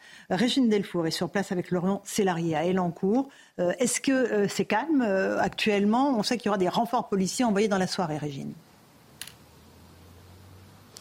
Oui, Laurent, c'est extrêmement calme ici à Elancourt. C'est un quartier qui est plutôt dit euh, résidentiel. Alors euh, non, nous avons pu échanger avec euh, beaucoup de d'habitants qui effectivement nous disent que non, pour eux, ce sera calme. Il n'y aura pas d'émeute. Ce jeune n'habitait pas ce quartier. Il y a une cité qui est à côté. Il ne faisait pas partie de cette cité. Il habitait dans le vieil Elancourt, dans un quartier aussi résidentiel. Donc pour ces habitants, ils, ils ne comprennent pas pourquoi il y aurait des émeutes. Il n'y a pas lieu d'avoir une contagion. Et puis s'il y avait dû y avoir une contagion. Cela se serait produit dès hier euh, soir. Par contre, euh, les habitants euh, nous disent être un petit peu assez en colère puisqu'il y a eu tellement d'informations contradictoires qu'ils aimeraient en fait savoir ce qui s'est réellement passé, Laurence. Pour Régine Delfour et Laurent Serlarié sur place à Elancourt. Sandra Buisson va tenter d'y voir plus clair avec vous. Il y a eu beaucoup d'informations contradictoires. D'abord, le jeune homme est en état de mort cérébrale, c'est important de le dire, alors que le parquet avait annoncé hier soir qu'il était décédé. Et puis, euh, il y a aussi cette garde à vue des policiers qui a été levée. Oui, garde à vue euh, levée euh, sans poursuite à ce stade. On sait notamment qu'ils ont été entendus toute la nuit et aussi donc aujourd'hui. ça ne veut pas dire que plus tard ils ne soient pas reconvoqués. Ce qu'on sait, c'est qu'une information judiciaire va être ouverte dans les prochains jours. Donc des investigations confiées à un juge d'instruction qui aura tout loisir, en fonction de l'avancée de l'enquête, de reconvoquer euh, les euh, policiers et de faire ou non évoluer euh, leur statut. À cette heure, selon nos informations, les premiers éléments sont les suivants. Il y a eu un équipage que nous nommerons l'équipage de police 1 qui veut contrôler le jeune qui est à deux roues sur une petite motocross. Il refuse d'obtempérer. Les policiers vont alors le suivre à distance et ils annoncent sur les ondes de la police ce refus d'obtempérer. L'équipage numéro 2, on l'appellera comme ça, de police, entend cette annonce radio et commence à faire un tour dans le quartier parce qu'il cherche à voir s'il repère cette moto. Euh, mais à ce moment-là, ils ne sont pas en poursuite ou en chasse, comme on l'entend euh, souvent euh, dans les cas de, refus d'obtempérer. La moto va alors arriver à la gauche de cet équipage numéro 2 et l'adolescent à ce moment-là ne circule pas sur la route, il circule soit sur le trottoir, soit sur la piste mhm. C'est ce qui devra être déterminé par les vidéos notamment qui ont été euh, récupérées. Et il percute le véhicule de police qui roulait à très faible allure, selon nos informations, autour de 30 km heure. Ce déroulé-là, l'avocat euh, du jeune garçon le conteste. Il affirme que c'est la voiture de police qui a percuté le deux roues et que le conducteur du véhicule de police l'a fait sciemment. C'est pour ça qu'il veut déposer plainte pour mhm. tentative d'homicide volontaire alors que vous le savez, l'enquête confiée à l'IGPN est ouverte pour l'heure pour blessures involontaires par conducteur. Merci pour toutes ces précisions, Sandra Buisson. Euh, Louis de Ragnel, euh, des, versions contradictoires. Voilà, euh, on, a on a eu du mal, et on a encore un peu de mal à comprendre ce qui a bien pu se passer, même si les explications de Sandra sont claires. Alors, il y a plusieurs, plusieurs éléments. le premier, c'est que hier, c'est le centre hospitalier à Je crois, euh, qui a transmis au parquet et à la police euh, le fait que euh, la personne était morte. Donc eux n'ont pas de précision sur le fait qu'il était en état de mort cérébrale, même si, bon, enfin, je, je pense que tout le monde a compris ce que voulait dire la, mort cérébrale. Bien entendu, vous êtes relié à des machines et que voilà, sans l'aide des machines, vous avez peu de chances de, de, vivre. Euh, ensuite, le, deuxième élément, c'est qu'il y a des, des, synthèses de police qui sont faites pendant la nuit immédiatement, euh, et ensuite elles sont complétées, elles sont étayées. Évidemment, il y a des renforts qui sont arrivés, euh, et donc avec des récits qui sont nourris. Maintenant, c'est à la justice d'établir les faits, de reconstituer un peu tout ce qui s'est passé, et ensuite on aura vraiment la réponse. Et euh, en tout cas, on saura si oui ou non les policiers euh, ont commis une faute. Eric Nolot, on, ne semble pas parti sur le même scénario que lors de la mort du jeune Naël, fin juin. Euh, les choses sont plutôt calmes à Elancourt. Ce n'est pas exactement les mêmes circonstances, effectivement. Il ne s'agit pas d'un tir à bout portant. Ce qui, explique, ce qui explique sans doute la différence. Bon, d'abord, une pensée pour la, famille, bien sûr. Avoir un enfant de 16 ans en mort cérébrale, c'est une tragédie sans nom. Ensuite, oui, moi je me réjouis, alors euh, dans l'état actuel de nos informations, on va voir comment ça tourne dans la soirée, mais que les procédures de l'état de droit se sont imposées contre cette parodie de justice qui est la, que sont les, émeutes, le fait de, tout saccager. Après, je trouve quand même assez euh, déplorable l'attitude de l'avocat qui, dans l'état actuel des choses, ne peut pas connaître les résultats de l'enquête pour la bonne raison que l'enquête est en cours, mais qui a déjà la certitude que ça a été une tentative d'homicide volontaire. Lui, il sait ce qui s'est passé avant les enquêteurs. Les enquêteurs. Et ça, malgré le scénario plutôt positif qui est en train de se développer, ça peut changer les choses, ça peut être une petite musique qui tourne certaines cervelles. Donc je voudrais quand même dénoncer ce genre de propos euh, irresponsables. On verra bien ce que euh, détermine l'enquête qui est en cours. Voilà. Alors maintenant, si on ne peut ne pas ajouter le drame à la tragédie, voilà, je, trouve que ce sera un moindre mal, mais que chacun reste à sa place. L'avocat défend la famille. Évidemment, c'est le, droit de la famille, c'est son métier, mais qu'il n'essaye pas de jeter de l'huile sur le feu. Karim Zerebi, euh, sur euh, cette affaire d'Elancourt, on peut faire un parallèle avec ce qui s'est passé à Nanterre ou pas? Non. En tout cas, c'est un refus d'obtempérer, c'est un refus de l'autorité de l'État. Je, pense qu'il il, n'est pas bon. Comparaison n'est pas raison euh, euh, habituellement, mais dans ce cas euh, particulier, je, ne le crois pas. C'est un drame. C'est un drame pour la famille de ce jeune qui est en mort cérébrale et, donc, et qui est directement concerné. Mais c'est un drame aussi pour les policiers qui ont certainement été sur cette intervention. donc, vous sortez pas indemne quand vous êtes policier d'une intervention qui découle sur la mort d'un jeune de 16 ans. Et, et, il faut aussi le voir sous cette angle-là et pas simplement le voir comme euh, des gens qui s'affronteraient euh, euh, lors d'une intervention policière. Ce serait une erreur gravissime que de l'aborder ainsi. Et il faut que l'enquête se déroule dans la plus grande sérénité. Moi, je ne comprends pas la sortie de l'avocat de la famille, même si il est en droit de, s'exprimer. Aujourd'hui, il n'y a pas suffisamment d'éléments mhm. pour pouvoir se prononcer avec la certitude dont il fait état. Et la certitude, on ne peut l'avoir ni d'un côté ni de l'autre. Il faut entendre toutes les versions, il faut laisser les investigations se faire, les policiers travaillent et habituellement ils travaillent sérieusement, même si c'est leurs collègues qui sont impliqués. Et la justice statuera. Il y a une information judiciaire qui a été ouverte. Mhm. Ils ont été en garde à vue. Ils sont aujourd'hui sortis de cette garde à vue euh, libre. Demain, euh, le dossier peut faire évoluer les choses dans un sens comme dans un autre. Donc il faut raison garder. Euh, ceux qui jettent de l'huile sur le feu sont des irresponsables dans ce contexte. Vous avez raison. Jean-Sébastien Ferjou, un mot sur cette affaire.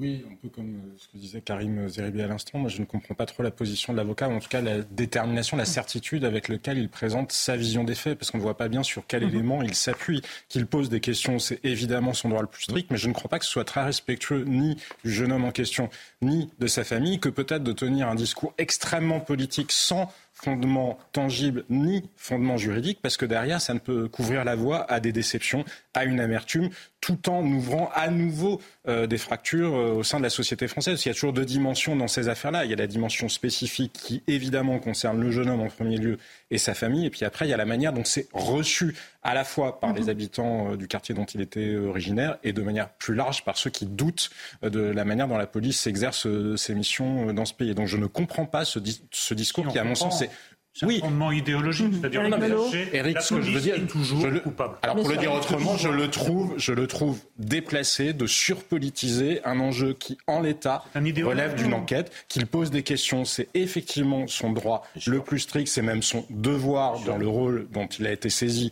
par la famille. Le présenter comme ça de manière mmh. publique dans le débat public, je trouve, je trouve ça déplacé. Allez, on fait une toute petite pause. On se retrouve dans un instant dans Punchline sur CNews et sur Europe 1. Euh, on évoquera la décision du Conseil d'État qui vient de valider l'interdiction de l'abaya qui a été réclamée par Gabriel Attal, ministre de l'Éducation nationale. A tout de suite dans Punchline. 18 18h15 pile, on se retrouve sur Europe 1 et sur CNews dans Punchline avec nos débatteurs. L'actualité, c'est le Conseil d'État qui valide donc l'interdiction de l'abaya à l'école. La décision vient de tomber. Le recours d'une association qui demandait la suspension de cette décision a été rejeté. Noémie Schultz du service police-justice de CNews est avec nous. Euh, est-ce qu'on a euh, les, euh, les attendus de cette décision, Noémie? Oui, absolument. Cette décision qui vient d'être rendue, hein, cinq pages dans lesquelles le Conseil d'État explique hein, la, raison pour laquelle il rejette donc ce recours qui avait été déposé, on le rappelle, par l'association Action Droit des, musulmans. Et donc le, juge des référés euh, a estimé euh, que le port de la baya et du camis au sein d'établissements scolaires, euh, d'abord avait donné lieu à des très nombreux signalements au cours de l'année scolaire 2022-2023 près de 2000 signalements contre 600 euh, au cours de l'année scolaire précédente. Donc il y a d'abord euh, une, augmentation des signalements euh, faits par des chefs d'établissement et des enseignants du nombre d'élèves qui portent ces, ces vêtements. Et ensuite que c'est le le fait de porter ces vêtements s'inscrit dans une logique d'affirmation religieuse, ainsi que cela ressort des mhm. propos tenus au cours des dialogues engagés avec les élèves. Donc, quand il y a des échanges avec ces élèves au sein des établissements, eh bien, euh, il apparaît que si les élèves portent la baya, c'est bien pour des raisons euh, religieuses. Or, rappelle le Conseil d'État, la loi interdit dans l'enceinte des établissements scolaires publics le port par les élèves de signes ou tenues manifestant de façon ostensible, soit par eux-mêmes, soit en raison du comportement de l'élève, une appartenance à une religion. Validation donc de cette interdiction mhm. euh, de porter la baya dans les établissements scolaires. Ça ne veut pas dire pour autant que ça s'arrête là. On a appris hier que d'autres recours allaient être ou avaient été déposés dans le Conseil d'État sous la forme de référé suspension. Il y aura donc euh, d'autres tentatives de, euh, de, remettre en cause mhm. cette, euh, cet arrêté-là, mais en l'espèce, à l'heure actuelle, l'interdiction est toujours valable. Mm, merci beaucoup. Louis Draguel, c'est important hein, cette décision qui valide la loi de 2004. Elle est très importante et la motivation du Conseil d'État est quasiment plus importante que la mm. décision en elle-même, puisque ça va faire jurisprudence. Et en fait, le Conseil d'État aurait pu tout à fait faire quelque chose un peu à demi-mot. voilà, là, là, il assume entièrement euh, de considérer. D'ailleurs, euh, la formulation, c'est les tenues de type abaya. Mhm. ou camis. Et en fait, on voit bien que les rédacteurs de la décision anticipent des recours contre d'éventuelles autres tenues. Mhm. Et donc, en fait, très simplement, euh, ça veut dire que le Conseil d'État considère, sort du débat, est-ce que ce sont des tenues religieuses par nature Est-ce que le camis ou l'abaya est une tenue religieuse ou pas Et en fait, considère toutes ces tenues religieuses euh, puisqu'elles sont portées dans le but de manifester, soit de faire du prosélytisme, soit de le faire au nom d'une mm. religion, eh bien, ils considèrent que ce sont des tenues religieuses par destination. C'est-à-dire que c'est l'utilisation, le port de cette mm. tenue qui lui donne son caractère religieux. Et je trouve que de ce point de vue-là, euh, c'est une décision euh, assumée, claire, courageuse de la part du Conseil d'État, des juristes du Conseil d'État, mm-hmm. qui, par le passé, n'ont pas été toujours extrêmement clairs et courageux sur ce genre de sujet. La décision était attendue, Eric Nolot, parce qu'une décision contraire aurait provoqué dans les établissements, dans certains établissements scolaires, j'imagine, une reconnaissance de ces tenues. Oui, j'allais dire Alléluia, mais c'est pas très, c'est pas très laïque, donc. Euh, c'est pas laïque, donc euh, seulement on retire. Qui est beaucoup plus laïque. Voilà, la France est une république laïque, c'est dans l'article 1er de la Constitution. Donc l'école euh, publique est une école laïque. Donc les vêtements religieux doivent y être proscrit. Quant à longueur. À l'origine, c'était uniquement pour le personnel. Hein. Absolument. administratif et donc de l'État. Mais quant à longueur de journée, les islamistes eux-mêmes, à longueur d'Internet, expliquent aux gamines que porter la baya, c'est une manière de manifester leur foi et que, au nom de la propagation de l'islamisme, elle doit le faire, il faut prendre au sérieux les islamistes. Ils vous expliquent que la baya est un vêtement religieux. Je vois que le Conseil d'État a pris euh, au sérieux ce que nous expliquent les islamistes. On ne peut que s'en réjouir. Mm-hmm. Karim Zeribi, peut-être un bah, Le Conseil d'État a donné un avis euh, qui conforte la circulaire du ministre, mais on avait vu avant la décision que cette rentrée scolaire qui concerne 12 millions d'élèves ne s'était pas si mal passée que ça, avec 298 mm-hmm. cas, dont 68 euh, donc, refus, 67, le refus. Donc, j'espère qu'on va. Il y a des jeunes filles qui ont refusé dans le vêtement qui sont rentrées chez elles. 67 sur le territoire national pour 12 millions d'élèves. J'espère qu'on va passer aux choses quand même d'actualité avec euh, sur l'éducation scolaire, sur l'éducation, les 850 000 jeunes euh, victimes et dont un avant-hier qui euh, s'est pendu. Absolument. Jean-Sébastien Ferjou. Bah, Éric Nolot citait la Constitution. Effectivement, l'article 1er de la Constitution française, avant même laïque, il y a la France est une république indivisible. C'est indivisible, laïque, démocratique et sociale. Et ce mot indivisible, il est aussi très important parce que clairement, ces tenues vestimentaires ont été conçues par les islamistes, pas seulement en France. C'est une stratégie qui a été déployée ailleurs, y compris dans le monde arabo-musulman, pour distinguer les musulmans des autres si ça, ça ne correspond pas à du séparatisme, ce qui par ailleurs, il n'y a pas que la loi euh, de, de, de 2004, euh, mm-hmm. et ça contrevient totalement aux principes fondamentaux de la République française. Donc je trouve ça très bien, effectivement, que le Conseil d'État ait été clair, comme le soulignait Louis Dragnel, ça n'avait pas toujours, toujours été le cas. Et c'est vrai aussi, notamment la, la, polémique, vous savez, sur les accompagnatrices en milieu scolaire. Les mamans qui accompagnent les sorties scolaires des enfants. Et où moi, je trouvais, objectivement, la décision euh, totalement ubuesque. C'est-à-dire d'autoriser le port du voile vous pour accompagnez votre enfant le matin pour l'emmener dans mhm. l'école, vous devez retirer votre voile. Ensuite, si vous participez comme maman accompagnatrice à une sortie, vous avez, scolaire. À une sortie scolaire, vous avez le droit de le reporter. Et ensuite, vous allez chercher votre enfant, vous devez l'enlever. Non, mais en fait, tout ça euh, relève d'un cafouillage total.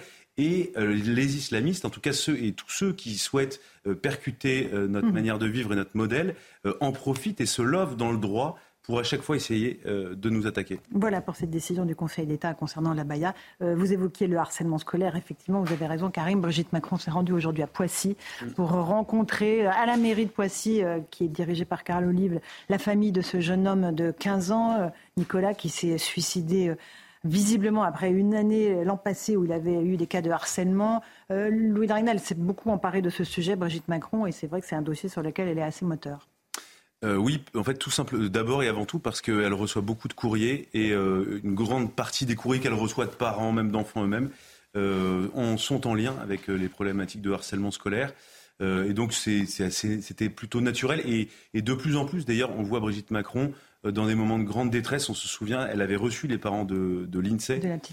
dans ces mm. moments-là, souvent, elle, elle, intervient. Alors, sans jamais faire de, de prise de parole, de grands discours. Euh, en tout cas, on sait qu'elle euh, est là pour écouter, euh, essayer de réconforter et transmettre aussi. Et faire avancer les grandes causes. un certain nombre de choses. évidemment, la, lutte contre la volonté politique, comme ça change tout.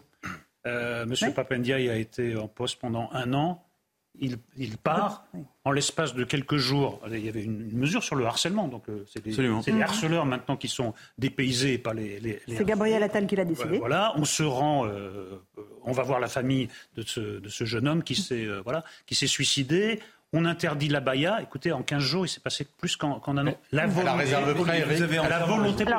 Dans les faits, vous allez dire C'est très important ce que dit Eric Nolot en fait, il faut, le répéter le, le mm. plus possible, c'est qu'en fait, euh, quand on affirme euh, l'autorité, en fait, ça peut fonctionner. Il y a eu très mm. peu, effectivement, de port d'abaya à la rentrée scolaire.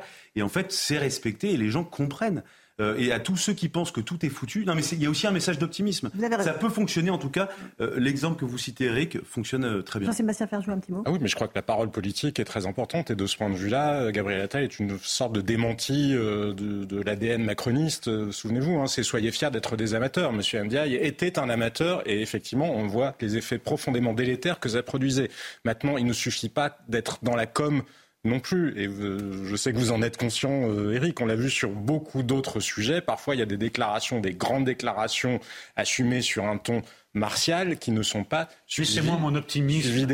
Non, non, mais je ne doute pas. Non, mais moi je pense que Gabriel Attal est l'un des ministres justement les plus politiques et je le dis de manière vraiment euh, extrêmement positive parce qu'il faut être politique pour comprendre en quoi la parole compte finalement autant que les actes et la parole précède ou est le soubassement, le fondement des actes. Au commencement était le verbe. Euh, Emmanuel Macron, lui de son côté, a envoyé une lettre.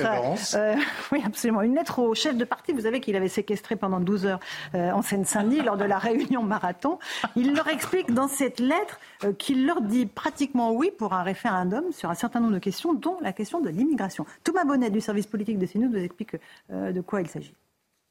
Dans sa lettre de synthèse publiée ce jeudi à la suite des quelques 12 heures de discussion qu'il a eu la semaine passée avec les principaux chefs des partis politiques, le président de la République affirme que plusieurs participants ont fait part de leur souhait, soit de modifier la Constitution ou de simplifier le recours au référendum, en particulier sur la question de l'immigration. Des demandes dont le président dit qu'il va les étudier et faire une proposition dans les semaines qui viennent.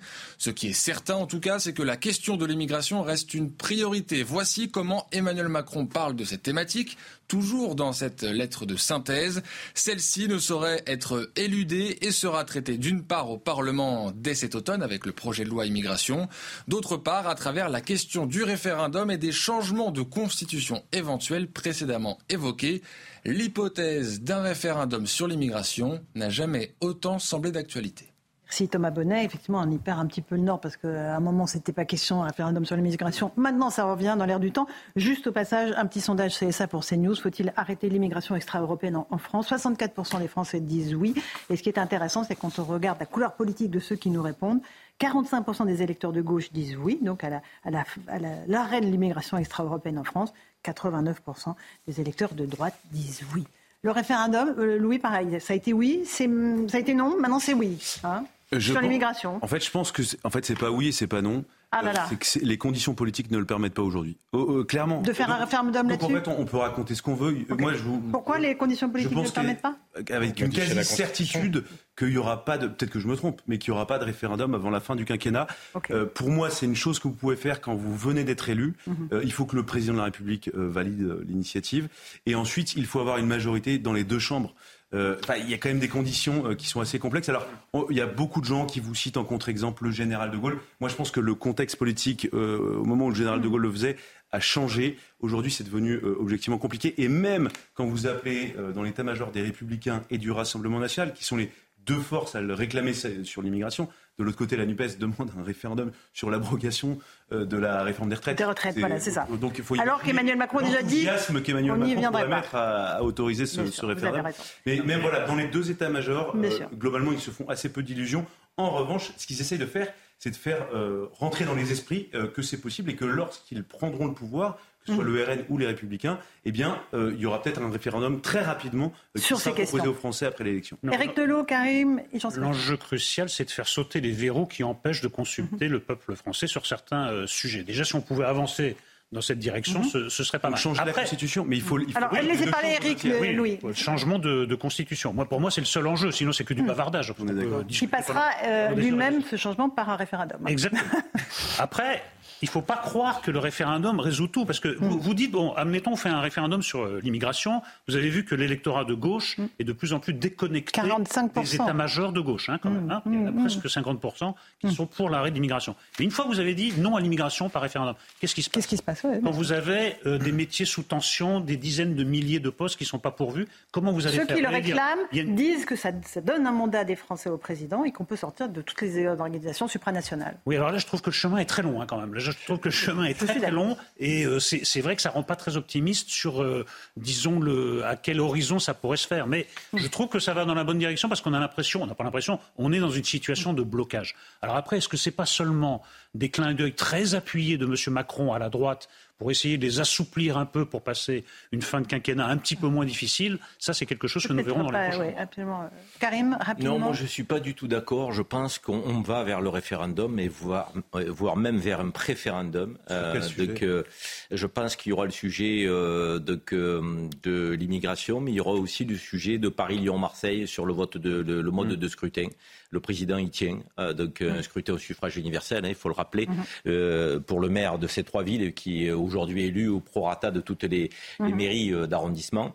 Euh, le président veut en sortir, il fera tout pour. Et, je pense qu'il ira vers un préférendum avec un projet de loi sur l'immigration, parce que c'est d'abord un projet de loi qui est soumis au Parlement, et ensuite euh, qui est la base du référendum auprès des mhm. Français. Et, d'ailleurs, c'est la seule voie de sortie pour le président. Hein pour que vraiment cette rencontre avec les partis, qui a été qualifiée d'historique, je vous le rappelle quand même par Olivier Véran, hein, beaucoup de, lyrisme. Je, pense que s'il ne fait pas ça, je veux dire, en fait, c'est tout ça pour rien.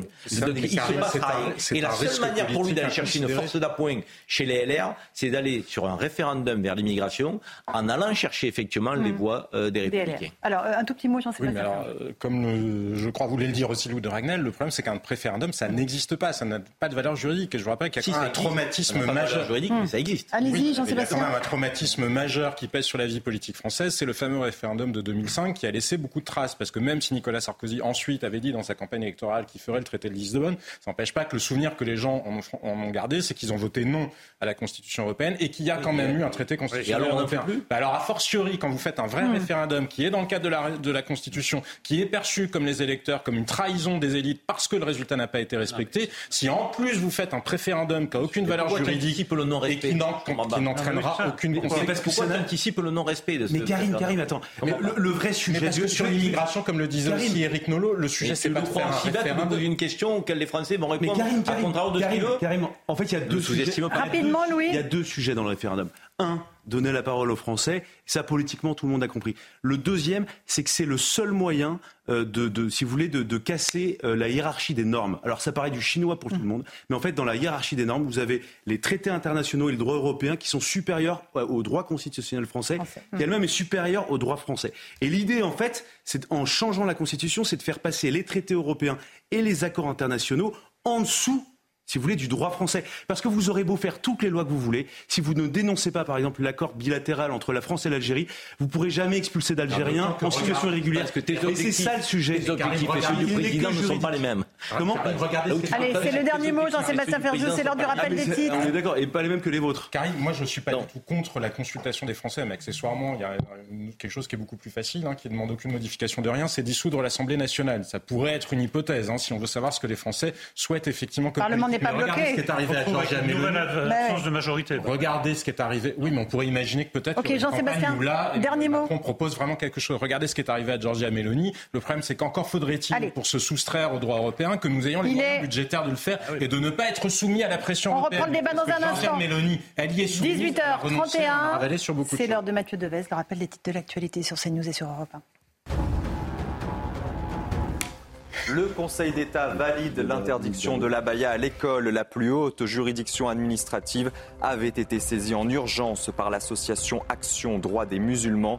Le juge estime que l'interdiction du port de l'abaya et du camis ne porte pas une atteinte grave et manifestement illégale à une liberté fondamentale. Il révèle également que le port de ces vêtements au sein des établissements scolaires s'inscrit dans une logique d'affirmation religieuse. Les gardes à vue des deux policiers ont été levés dans l'affaire Elancourt. Ils ressortent donc libres à l'issue de leur audition par l'IGPN. Les deux policiers sont les conducteurs des véhicules impliqués dans l'accident d'un jeune de 16 ans. L'adolescent hospitalisé après une collision avec une voiture de police est en état de mort cérébrale. Enfin, le ministre des Transports annonce la création du Passerail. Il doit permettre aux Français de prendre le train de manière illimitée pour 49 euros par mois. Clément Beaune souhaite que les Français puissent acheter ce passe pour voyager en intercité ou TER pour un prix unique et pas cher. Selon lui, cette mesure pourrait être instaurée dès l'été prochain. Merci beaucoup Mathieu Devez. 18h32, euh, Eric euh, Nolot, vous vouliez parler en un mot des abandons à la SPA, les abandons d'animaux qui ont explosé cet été. 16 498 animaux abandonnés, un véritable fléau. Mais l'inflation, le pouvoir d'achat. C'est peut-être euh, un fléau nourri par euh, l'inflation et particulièrement l'inflation sur la nourriture des animaux. Il y a des gens qui ne peuvent tout simplement, simplement plus nourrir leurs animaux. Ça n'empêche pas le fond du dossier. Pardonnez-moi, je vais être assez brutal. C'est un acte d'une lâcheté inouïe. Vous, abandonnez des êtres sans défense, des êtres qui vous ont accompagné jour après jour. Écoutez, franchement, c'est un acte révoltant. Moi, j'en appelle à la conscience des gens, je comprends, et j'en appelle aussi au pouvoir public qui doivent pouvoir aider euh, ces, personnes en, difficulté. Mais on n'abandonne pas son compagnon, surtout dans les conditions où on voit les abandons qui sont monstrueux. Ça me tient à cœur. Voilà, je viens tout de suite. C'est pour ça que. Émotif. Mais c'est pour ça que je voulais que vous ayez la parole sur ce sujet. Merci. On fait une petite pause. On se retrouve dans un instant dans Punchline. Alain Bauer sera notre invité, professeur de criminologie. On reviendra sur ce qui s'est passé à Elancourt et aussi sur euh, cette confirmation de l'interdiction de la baïa par le Conseil d'État. À tout de suite dans Punchline.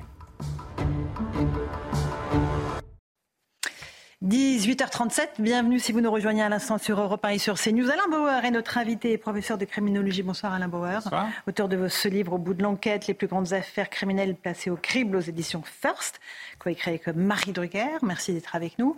Un mot d'abord de l'actualité. Le Conseil d'État valide l'interdiction de la baya à l'école. C'est en tout cas un communiqué du Conseil d'État euh, qui l'affirme. Euh, c'est une décision qui est pérenne, qui est définitive ou pas? Non, non, le Conseil d'État, un magistrat du Conseil d'État, celui qui est le juge des référés, le juge de l'urgence, de la nécessité d'agir très vite pour empêcher une atteinte majeure au droit, dit il n'est pas nécessaire de suspendre cet arrêté car ça n'est pas une atteinte majeure, immédiate et définitive au droit, point. Et deuxièmement, il donne une argumentation qui est de dire la baya est un signe religieux, ça n'est pas une mode, ça n'est pas un vêtement, c'est une affirmation comme la cornette d'une bonne sœur euh, ou la kippa euh, d'un croyant. Euh, n'est pas simplement un instrument de mode. Alors ça peut être joli, mais ça a une signification. Et en plus, il confirme en disant par ailleurs, c'est l'interprétation que donnent ceux qui la portent. Ce qui est encore plus facile, puisque c'est bien de demander aux gens ce qu'ils pensent du Mhm, soi-disant vêtement. Et comme la plupart d'entre eux n'ont pas expliqué que c'était un vêtement, mais un signe d'appartenance, et il est clairement ostentatoire, on ne peut pas ne pas voir la baya, il y a une position, pour une fois, très ferme et assez courageuse euh, du Conseil d'État, ce qui n'a pas toujours été le cas. Il lui est arrivé d'expliquer que la laïcité n'était qu'une neutralité, euh, que chacun était dans ça. son coin, c'était sous, sous Jospin. En fait, c'est une histoire qui date d'il y a 40 ans et du voile de Creil. Euh, et depuis 40 ans, euh, bah, Un peu moins de 40 ans, Cray. 85 Ouais. on n'est pas loin, loin, on un va petit dire. peu moins. Mais c'est un moment où euh, euh, la gauche et le camp laïque, hein, puisque ce n'était pas que la gauche, le camp laïque, c'était largement au-delà, s'est effondré autour d'une idée que la laïcité pourrait être plurielle, souple, la géométrie variable, que ça dépendait des jours, euh, qu'elle devait être, enfin, plein de choses Et que la l'extrême laïcité. droite, l'extrême droite, Eric. Nolot Oui, L'extrême droite était contre l'interdiction du voile. Oui, bien sûr. Bah, il y a- d'un sentiment religieux. Oui, il y a toujours eu, euh, C'est il y a toujours eu même. des, des, des écarts considérables. D'ailleurs, l'histoire de la laïcité en France est marquée par ça. hein.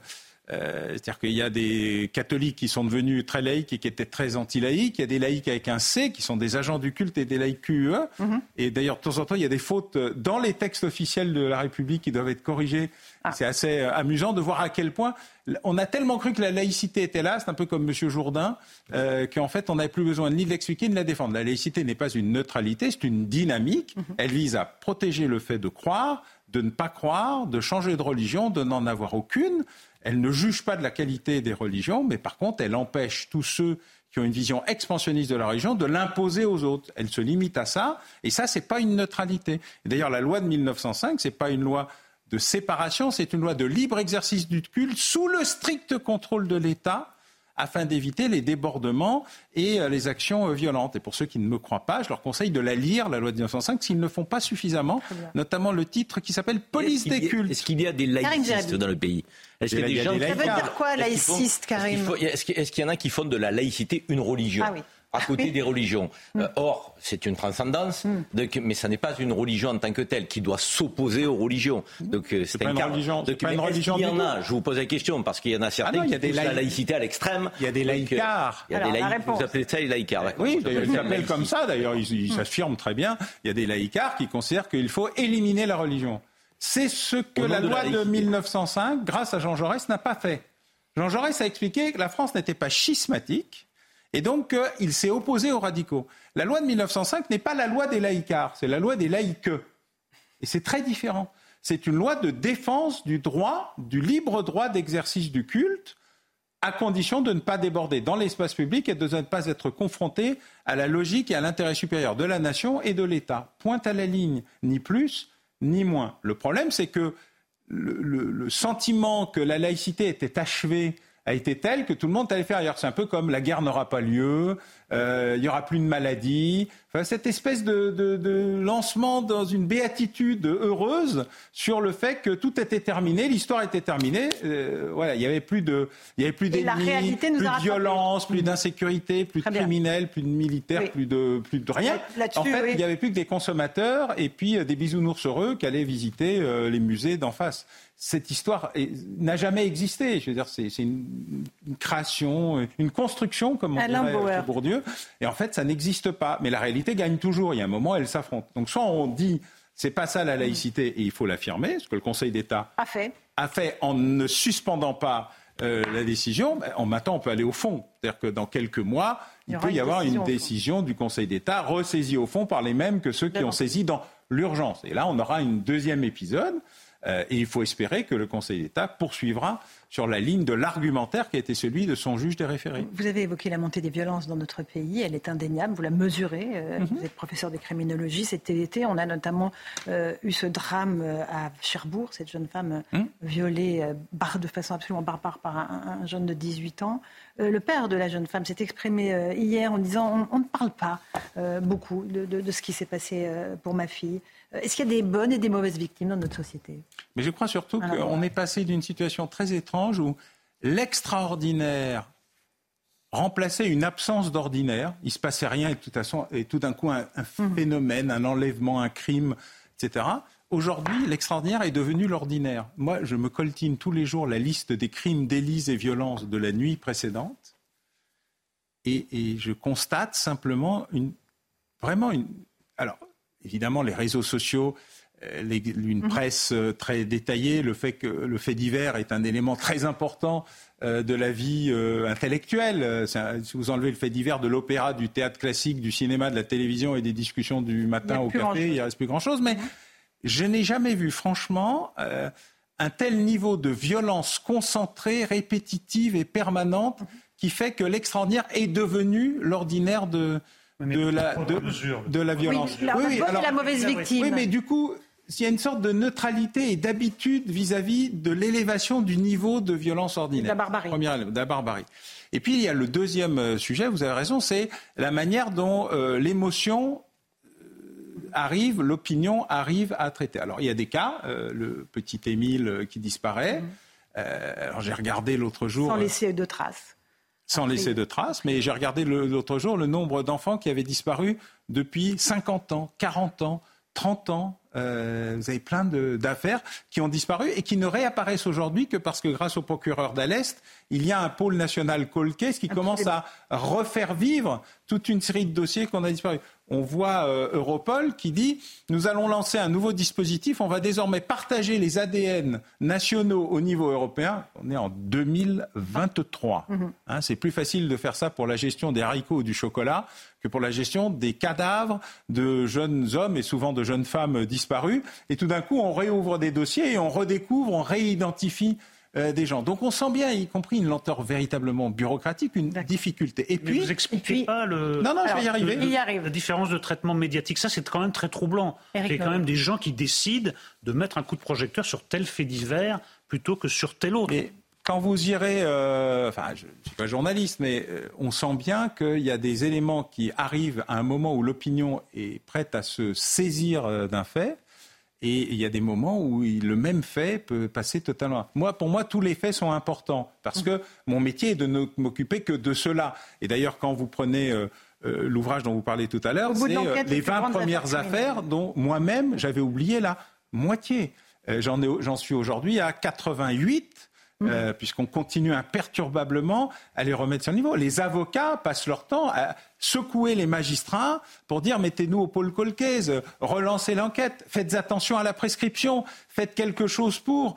Et ça attire l'opinion. Mmh. Mais dans beaucoup de régions, euh, la presse quotidienne régionale essaye hein, véritablement de faire vivre. Par contre, au niveau national, il faut une conjonction d'événements tout à fait imprévisibles. Et puis, il y a les cas qui sont ceux de la euh, mise en scène de la manipulation, euh, vous avez les différences de traitement entre le jeune Naël hum. tué à Nanterre. et puis le jeune homme qui prend un coup de couteau et dont la famille dit mais pourquoi ça ne provoque pas autant d'émotions, pas autant de destruction, hein, on s'entend hum, bien, hum. mais autant d'émotions. Eh bien, en fait, il y a des moments, une conjonction d'événements euh, et curieusement, ils sont rarement organisés, structurés ou volontaires. Euh, sur cette question, par exemple, de, de la violence, euh, l'émotion, elle existe parce que les gens se, se projettent. Je vois ça. le livre est issu d'une émission de télévision. Eh bien, je vois ça dans qui regarde cette émission et à quel moment et dans quelles conditions. Et en général, c'est pas du tout la manière dont moi-même j'avais anticipé l'intérêt des gens. Il y a des choses qui choquent tellement les gens qu'ils ne veulent pas voir, et des choses où ils se sentent tellement proches des familles ou des victimes euh, qui s'agglutinent pour dire ah oui ça c'est un y compris une deuxième fois et une troisième fois. Ce sont des, moments de, de la manière dont l'opinion se construit qui n'est pas toujours une manipulation parfois une curiosité. Alain Bauer, euh, au milieu de tout ça, au milieu de tous ces drames, il y a les policiers et les gendarmes hein, qui sont chargés de mener mmh. les enquêtes, d'interpeller les, euh, les, coupables, de secourir les victimes. Euh, ils sont en permanence sous le feu de l'actualité, des critiques également. Mmh. Aujourd'hui, deux d'entre eux ont été sortis de garde à vue après un accident dramatique qui va sans doute coûter la vie à un jeune de 16 ans lors d'un rodéo urbain à Elancourt. Euh, on va juste écouter ce qu'a dit le commissaire Mathieu Vallet il y a quelques instants sur nos antennes. Euh, il dit voilà, il devrait y avoir une unanimité au, sein de la classe politique pour soutenir les policiers, ce qui n'est pas le cas. Écoutons-le. Ce qui est bien dommage dans notre société, c'est que toute la classe politique, on l'a déjà dit, euh, devrait avoir le discours unanime sur la police et les policiers. Il n'y a que à l'extrême gauche qu'on peut croire qu'il y a des gens qui rentrent dans la police pour tuer, pour euh, euh, éborgner, pour être des barbares et tous les qualificatifs que Jean-Luc Mélenchon sait parfaitement utiliser. Et vous savez, quand vous êtes dans l'excessivité, dans l'insulte et dans la diffamation permanente vis-à-vis des policiers, avec la police tue, avec tout ce qu'on connaît si bien que j'ai pas besoin de rappeler sur le plateau, eh ben vous en fait, en fait, vous faites une entaille dans la République. C'est une entaille dans la République, c'est un affaiblissement de l'autorité de l'État. D'abord, je voulais saluer euh, l'action déterminée, volontaire et permanente de Mathieu Vallet pour défendre ses euh, collègues parce que c'est un travail euh, difficile. Et syndicaliste, c'est pas simple, c'est pas simple tous les jours. Le vrai problème, c'est que quelques policiers qui sont des ripoux, des salauds, des, vraiment des gens violents et qui ont réussi à, à créer autour d'eux une sorte d'autoprotection du corps, salissent des dizaines de milliers de policiers et de gendarmes qui sont honnêtes et républicains. Et on n'a pas réussi à faire cette déconnexion. Euh, dans la plupart des pays anglo-saxons, les affaires internes, mhm. la police interne de la police, euh, la manière dont les magistrats traitent des violences de policiers qui ne sont pas des violences policières, je le répète, hein, elles ne sont pas systémiques, euh, cette création politicienne très étrange. voilà, mais il y a des policiers violents, il y a des gendarmes violents, et, voilà. Mais il n'y a pas cette capacité à gérer mhm. le tri, la volonté de dire, eh ben, écoutez, ceux-là, euh, ils ne sont pas défendables. Ils peuvent être défendus d'un point de vue euh, par leurs avocats, mais ils ne sont pas défendables parce que, eh ben, comme dans toute profession, euh, il y a des gens qui salissent leur profession. Et, cette difficulté-là, elle a amené très longtemps la police, par exemple, elle a refusé pendant longtemps les caméras piétons, avant de se rendre compte d'abord qu'eux-mêmes étaient filmés par tout le monde, donc que de toute façon, il fallait bien faire avec. Et donc la première réaction n'a pas été de dire, eh ben nous, on va aussi filmer pour justifier ce qu'on fait, a été de dire, on va interdire d'être filmé. Vous savez, cette espèce de ah réaction de, on, on, il faut pas qu'on nous voit. En fait, pas du tout. Il faut qu'ils affirment euh, la, capacité, l'honneur d'être des policiers et des gendarmes républicains. Ça, c'est le premier élément. Deuxièmement, la généralisation de la critique antipolicière est un sujet que je vois beaucoup aux États-Unis. On était dans le defund, donc il fallait supprimer la police, il fallait euh, euh, empêcher les, mm, les, recrutements, il fallait réduire les salaires, il fallait réduire les budgets. Ça a amené une des plus grandes vagues de criminalité de l'histoire et donc une contre-vague aujourd'hui où les villes démocrates en général qui ont viré des policiers leur donnent des primes, des surprimes et des sursurprimes parce que ce sont les policiers qui sont mmh. partis parce qu'ils ne veulent plus faire ce métier. Et il se trouve que ceci atteint aussi la France aujourd'hui.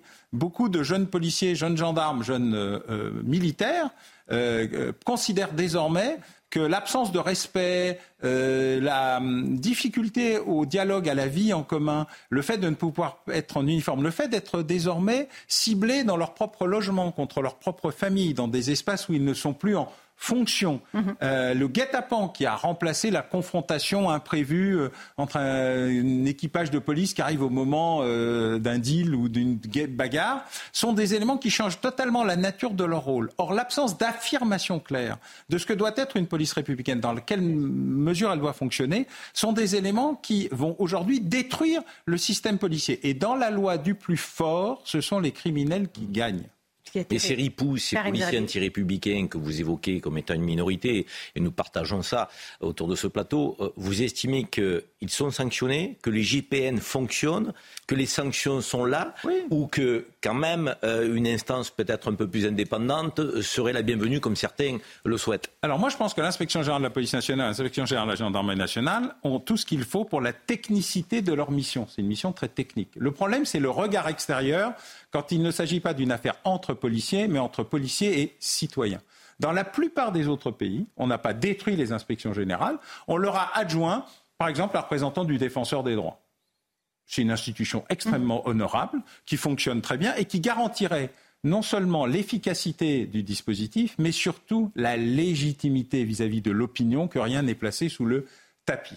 Or, il se trouve que parfois, des policiers, euh, il y avait de nombreux papiers, mentent effrontément, alors même qu'ils pourraient dire la vérité. Je, ne parle même pas du mensonge quand on a vraiment fait un truc euh, abominable, et d'autres. Euh, Bac Nord de Marseille, mmh. sont lavés de tout soupçon après 5 ans, 8 ans, 10 ans d'enquête. Et voilà, vous pouvez aller voir le film, enfin, vous voyez ce que je veux dire. Il y a là un enjeu majeur qui est que plutôt que d'attendre, de laisser pourrir, de mettre sous le tapis, la capacité à dire on sort les trucs, on le dit et on, assume, y compris des choses qui sont compliquées à expliquer. Moi, j'ai jamais trouvé des choses plus compliquées à expliquer à mes étudiants qu'un interrogatoire de, de police dans une enquête judiciaire qui sont désormais tous filmés la manipulation, le, fait d'arriver à l'aveu, etc. Le mensonge, parfois, sont des éléments qui peuvent être très choquants quand on est un simple spectateur. Quand on est la victime ou la famille de la victime et qu'on veut chercher à trouver le coupable qui ment effrontément et qui va avouer parce qu'il y a une technique policière visant à être gentil, gentil, méchant, méchant, méchant, gentil, des histoires qui sont très mm. connues d'ailleurs, nous enseignons des techniques d'interrogatoire pour montrer comment ça marche. Et donc, on se rend bien compte rapidement que euh, les policiers sont tellement... Euh, en situation d'autodéfense que plus rien ne passe dans la critique, même quand elle est légitime. Voilà. Et ça, c'est un vrai sujet. Le fait d'arriver à ce que les policiers puissent admettre que parmi eux, il y en a aussi qui ne sont pas défendables, est un sujet qui permettrait que tous le deviennent parce que la quasi-totalité, l'immense majorité le sont. Ils sont admirables. Un dernier mot, Alain Bauer. Ma question, c'était l'autorité de l'État, au fond. Est-ce qu'en s'en prenant aux policiers, on affaiblit l'autorité de l'État? Non, je pense que l'autorité de l'État s'affaiblit toute seule parce qu'elle ne sait plus faire. Euh, elle n'a plus de ligne. Elle ne sait plus. L'État en France est un État très particulier. Il a construit la nation. Partout ailleurs, ce sont des nations-États. Nous, on est un État-nation. Et depuis qu'on a décidé, depuis le président Giscard d'Estaing sans doute, cette espèce de libéralisation, européanisation, anglo-saxination, c'est-à-dire un copier-coller de tout ce que nous ne sommes pas pour expliquer qu'on devait faire comme les autres, nous avons détruit ce qu'est la, la colonne vertébrale, la structure centrale de fonctionnement de l'État. Que l'État soit mieux contrôlé, euh, que les citoyens soient mieux représentés, qu'on les ait de manière euh, plus présente, plus vivante, qu'il y ait plus de capacité à demander des comptes, et quelque chose de très général, mais qu'on dise on va jeter notre système pour le remplacer par autre chose qui n'a jamais été le nôtre, a amené un dépérissement de l'État militaire, sécuritaire, sanitaire dont nous, sur l'éducation nationale que nous vivons au quotidien et sur lequel chacun se désespère en ne se rendant pas compte que le problème, il est d'abord au cœur de l'État. Très bien, réformons l'État et, nous aurons euh, peut-être un retour de. Retrouvons l'État, réformons, non, retrouvons, retrouvons l'État. Merci Alain Bauer, au bout de l'enquête, les plus grandes affaires criminelles passées au crible aux éditions First. Merci Eric Nolot, merci Karim Zeribi. Euh, je crois que vous, continuez votre parcours là, médiatique. Tous les deux. Où est-ce que vous allez? Chez Cyril Hanouna. Très bien, très bonne émission. Merci. Bonjour à Cyril. Merci à vous, chers amis auditeurs téléspectateurs. Dans un instant, Hélène Zelani sur Europe 1 et Christine Kelly sur CR News pour, pour Face à l'info. Bonne soirée sur nos deux antennes.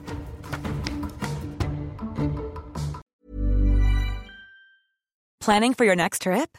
Elevate your travel style with Quince. Quince has all the jet setting essentials you'll want for your next getaway, like European linen, premium luggage options, buttery soft Italian leather bags, and so much more and is all priced at 50 to 80% less than similar brands.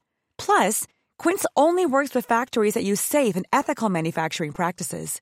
Pack your bags with high-quality essentials you'll be wearing for vacations to come with Quince. Go to quince.com/pack for free shipping and 365-day returns.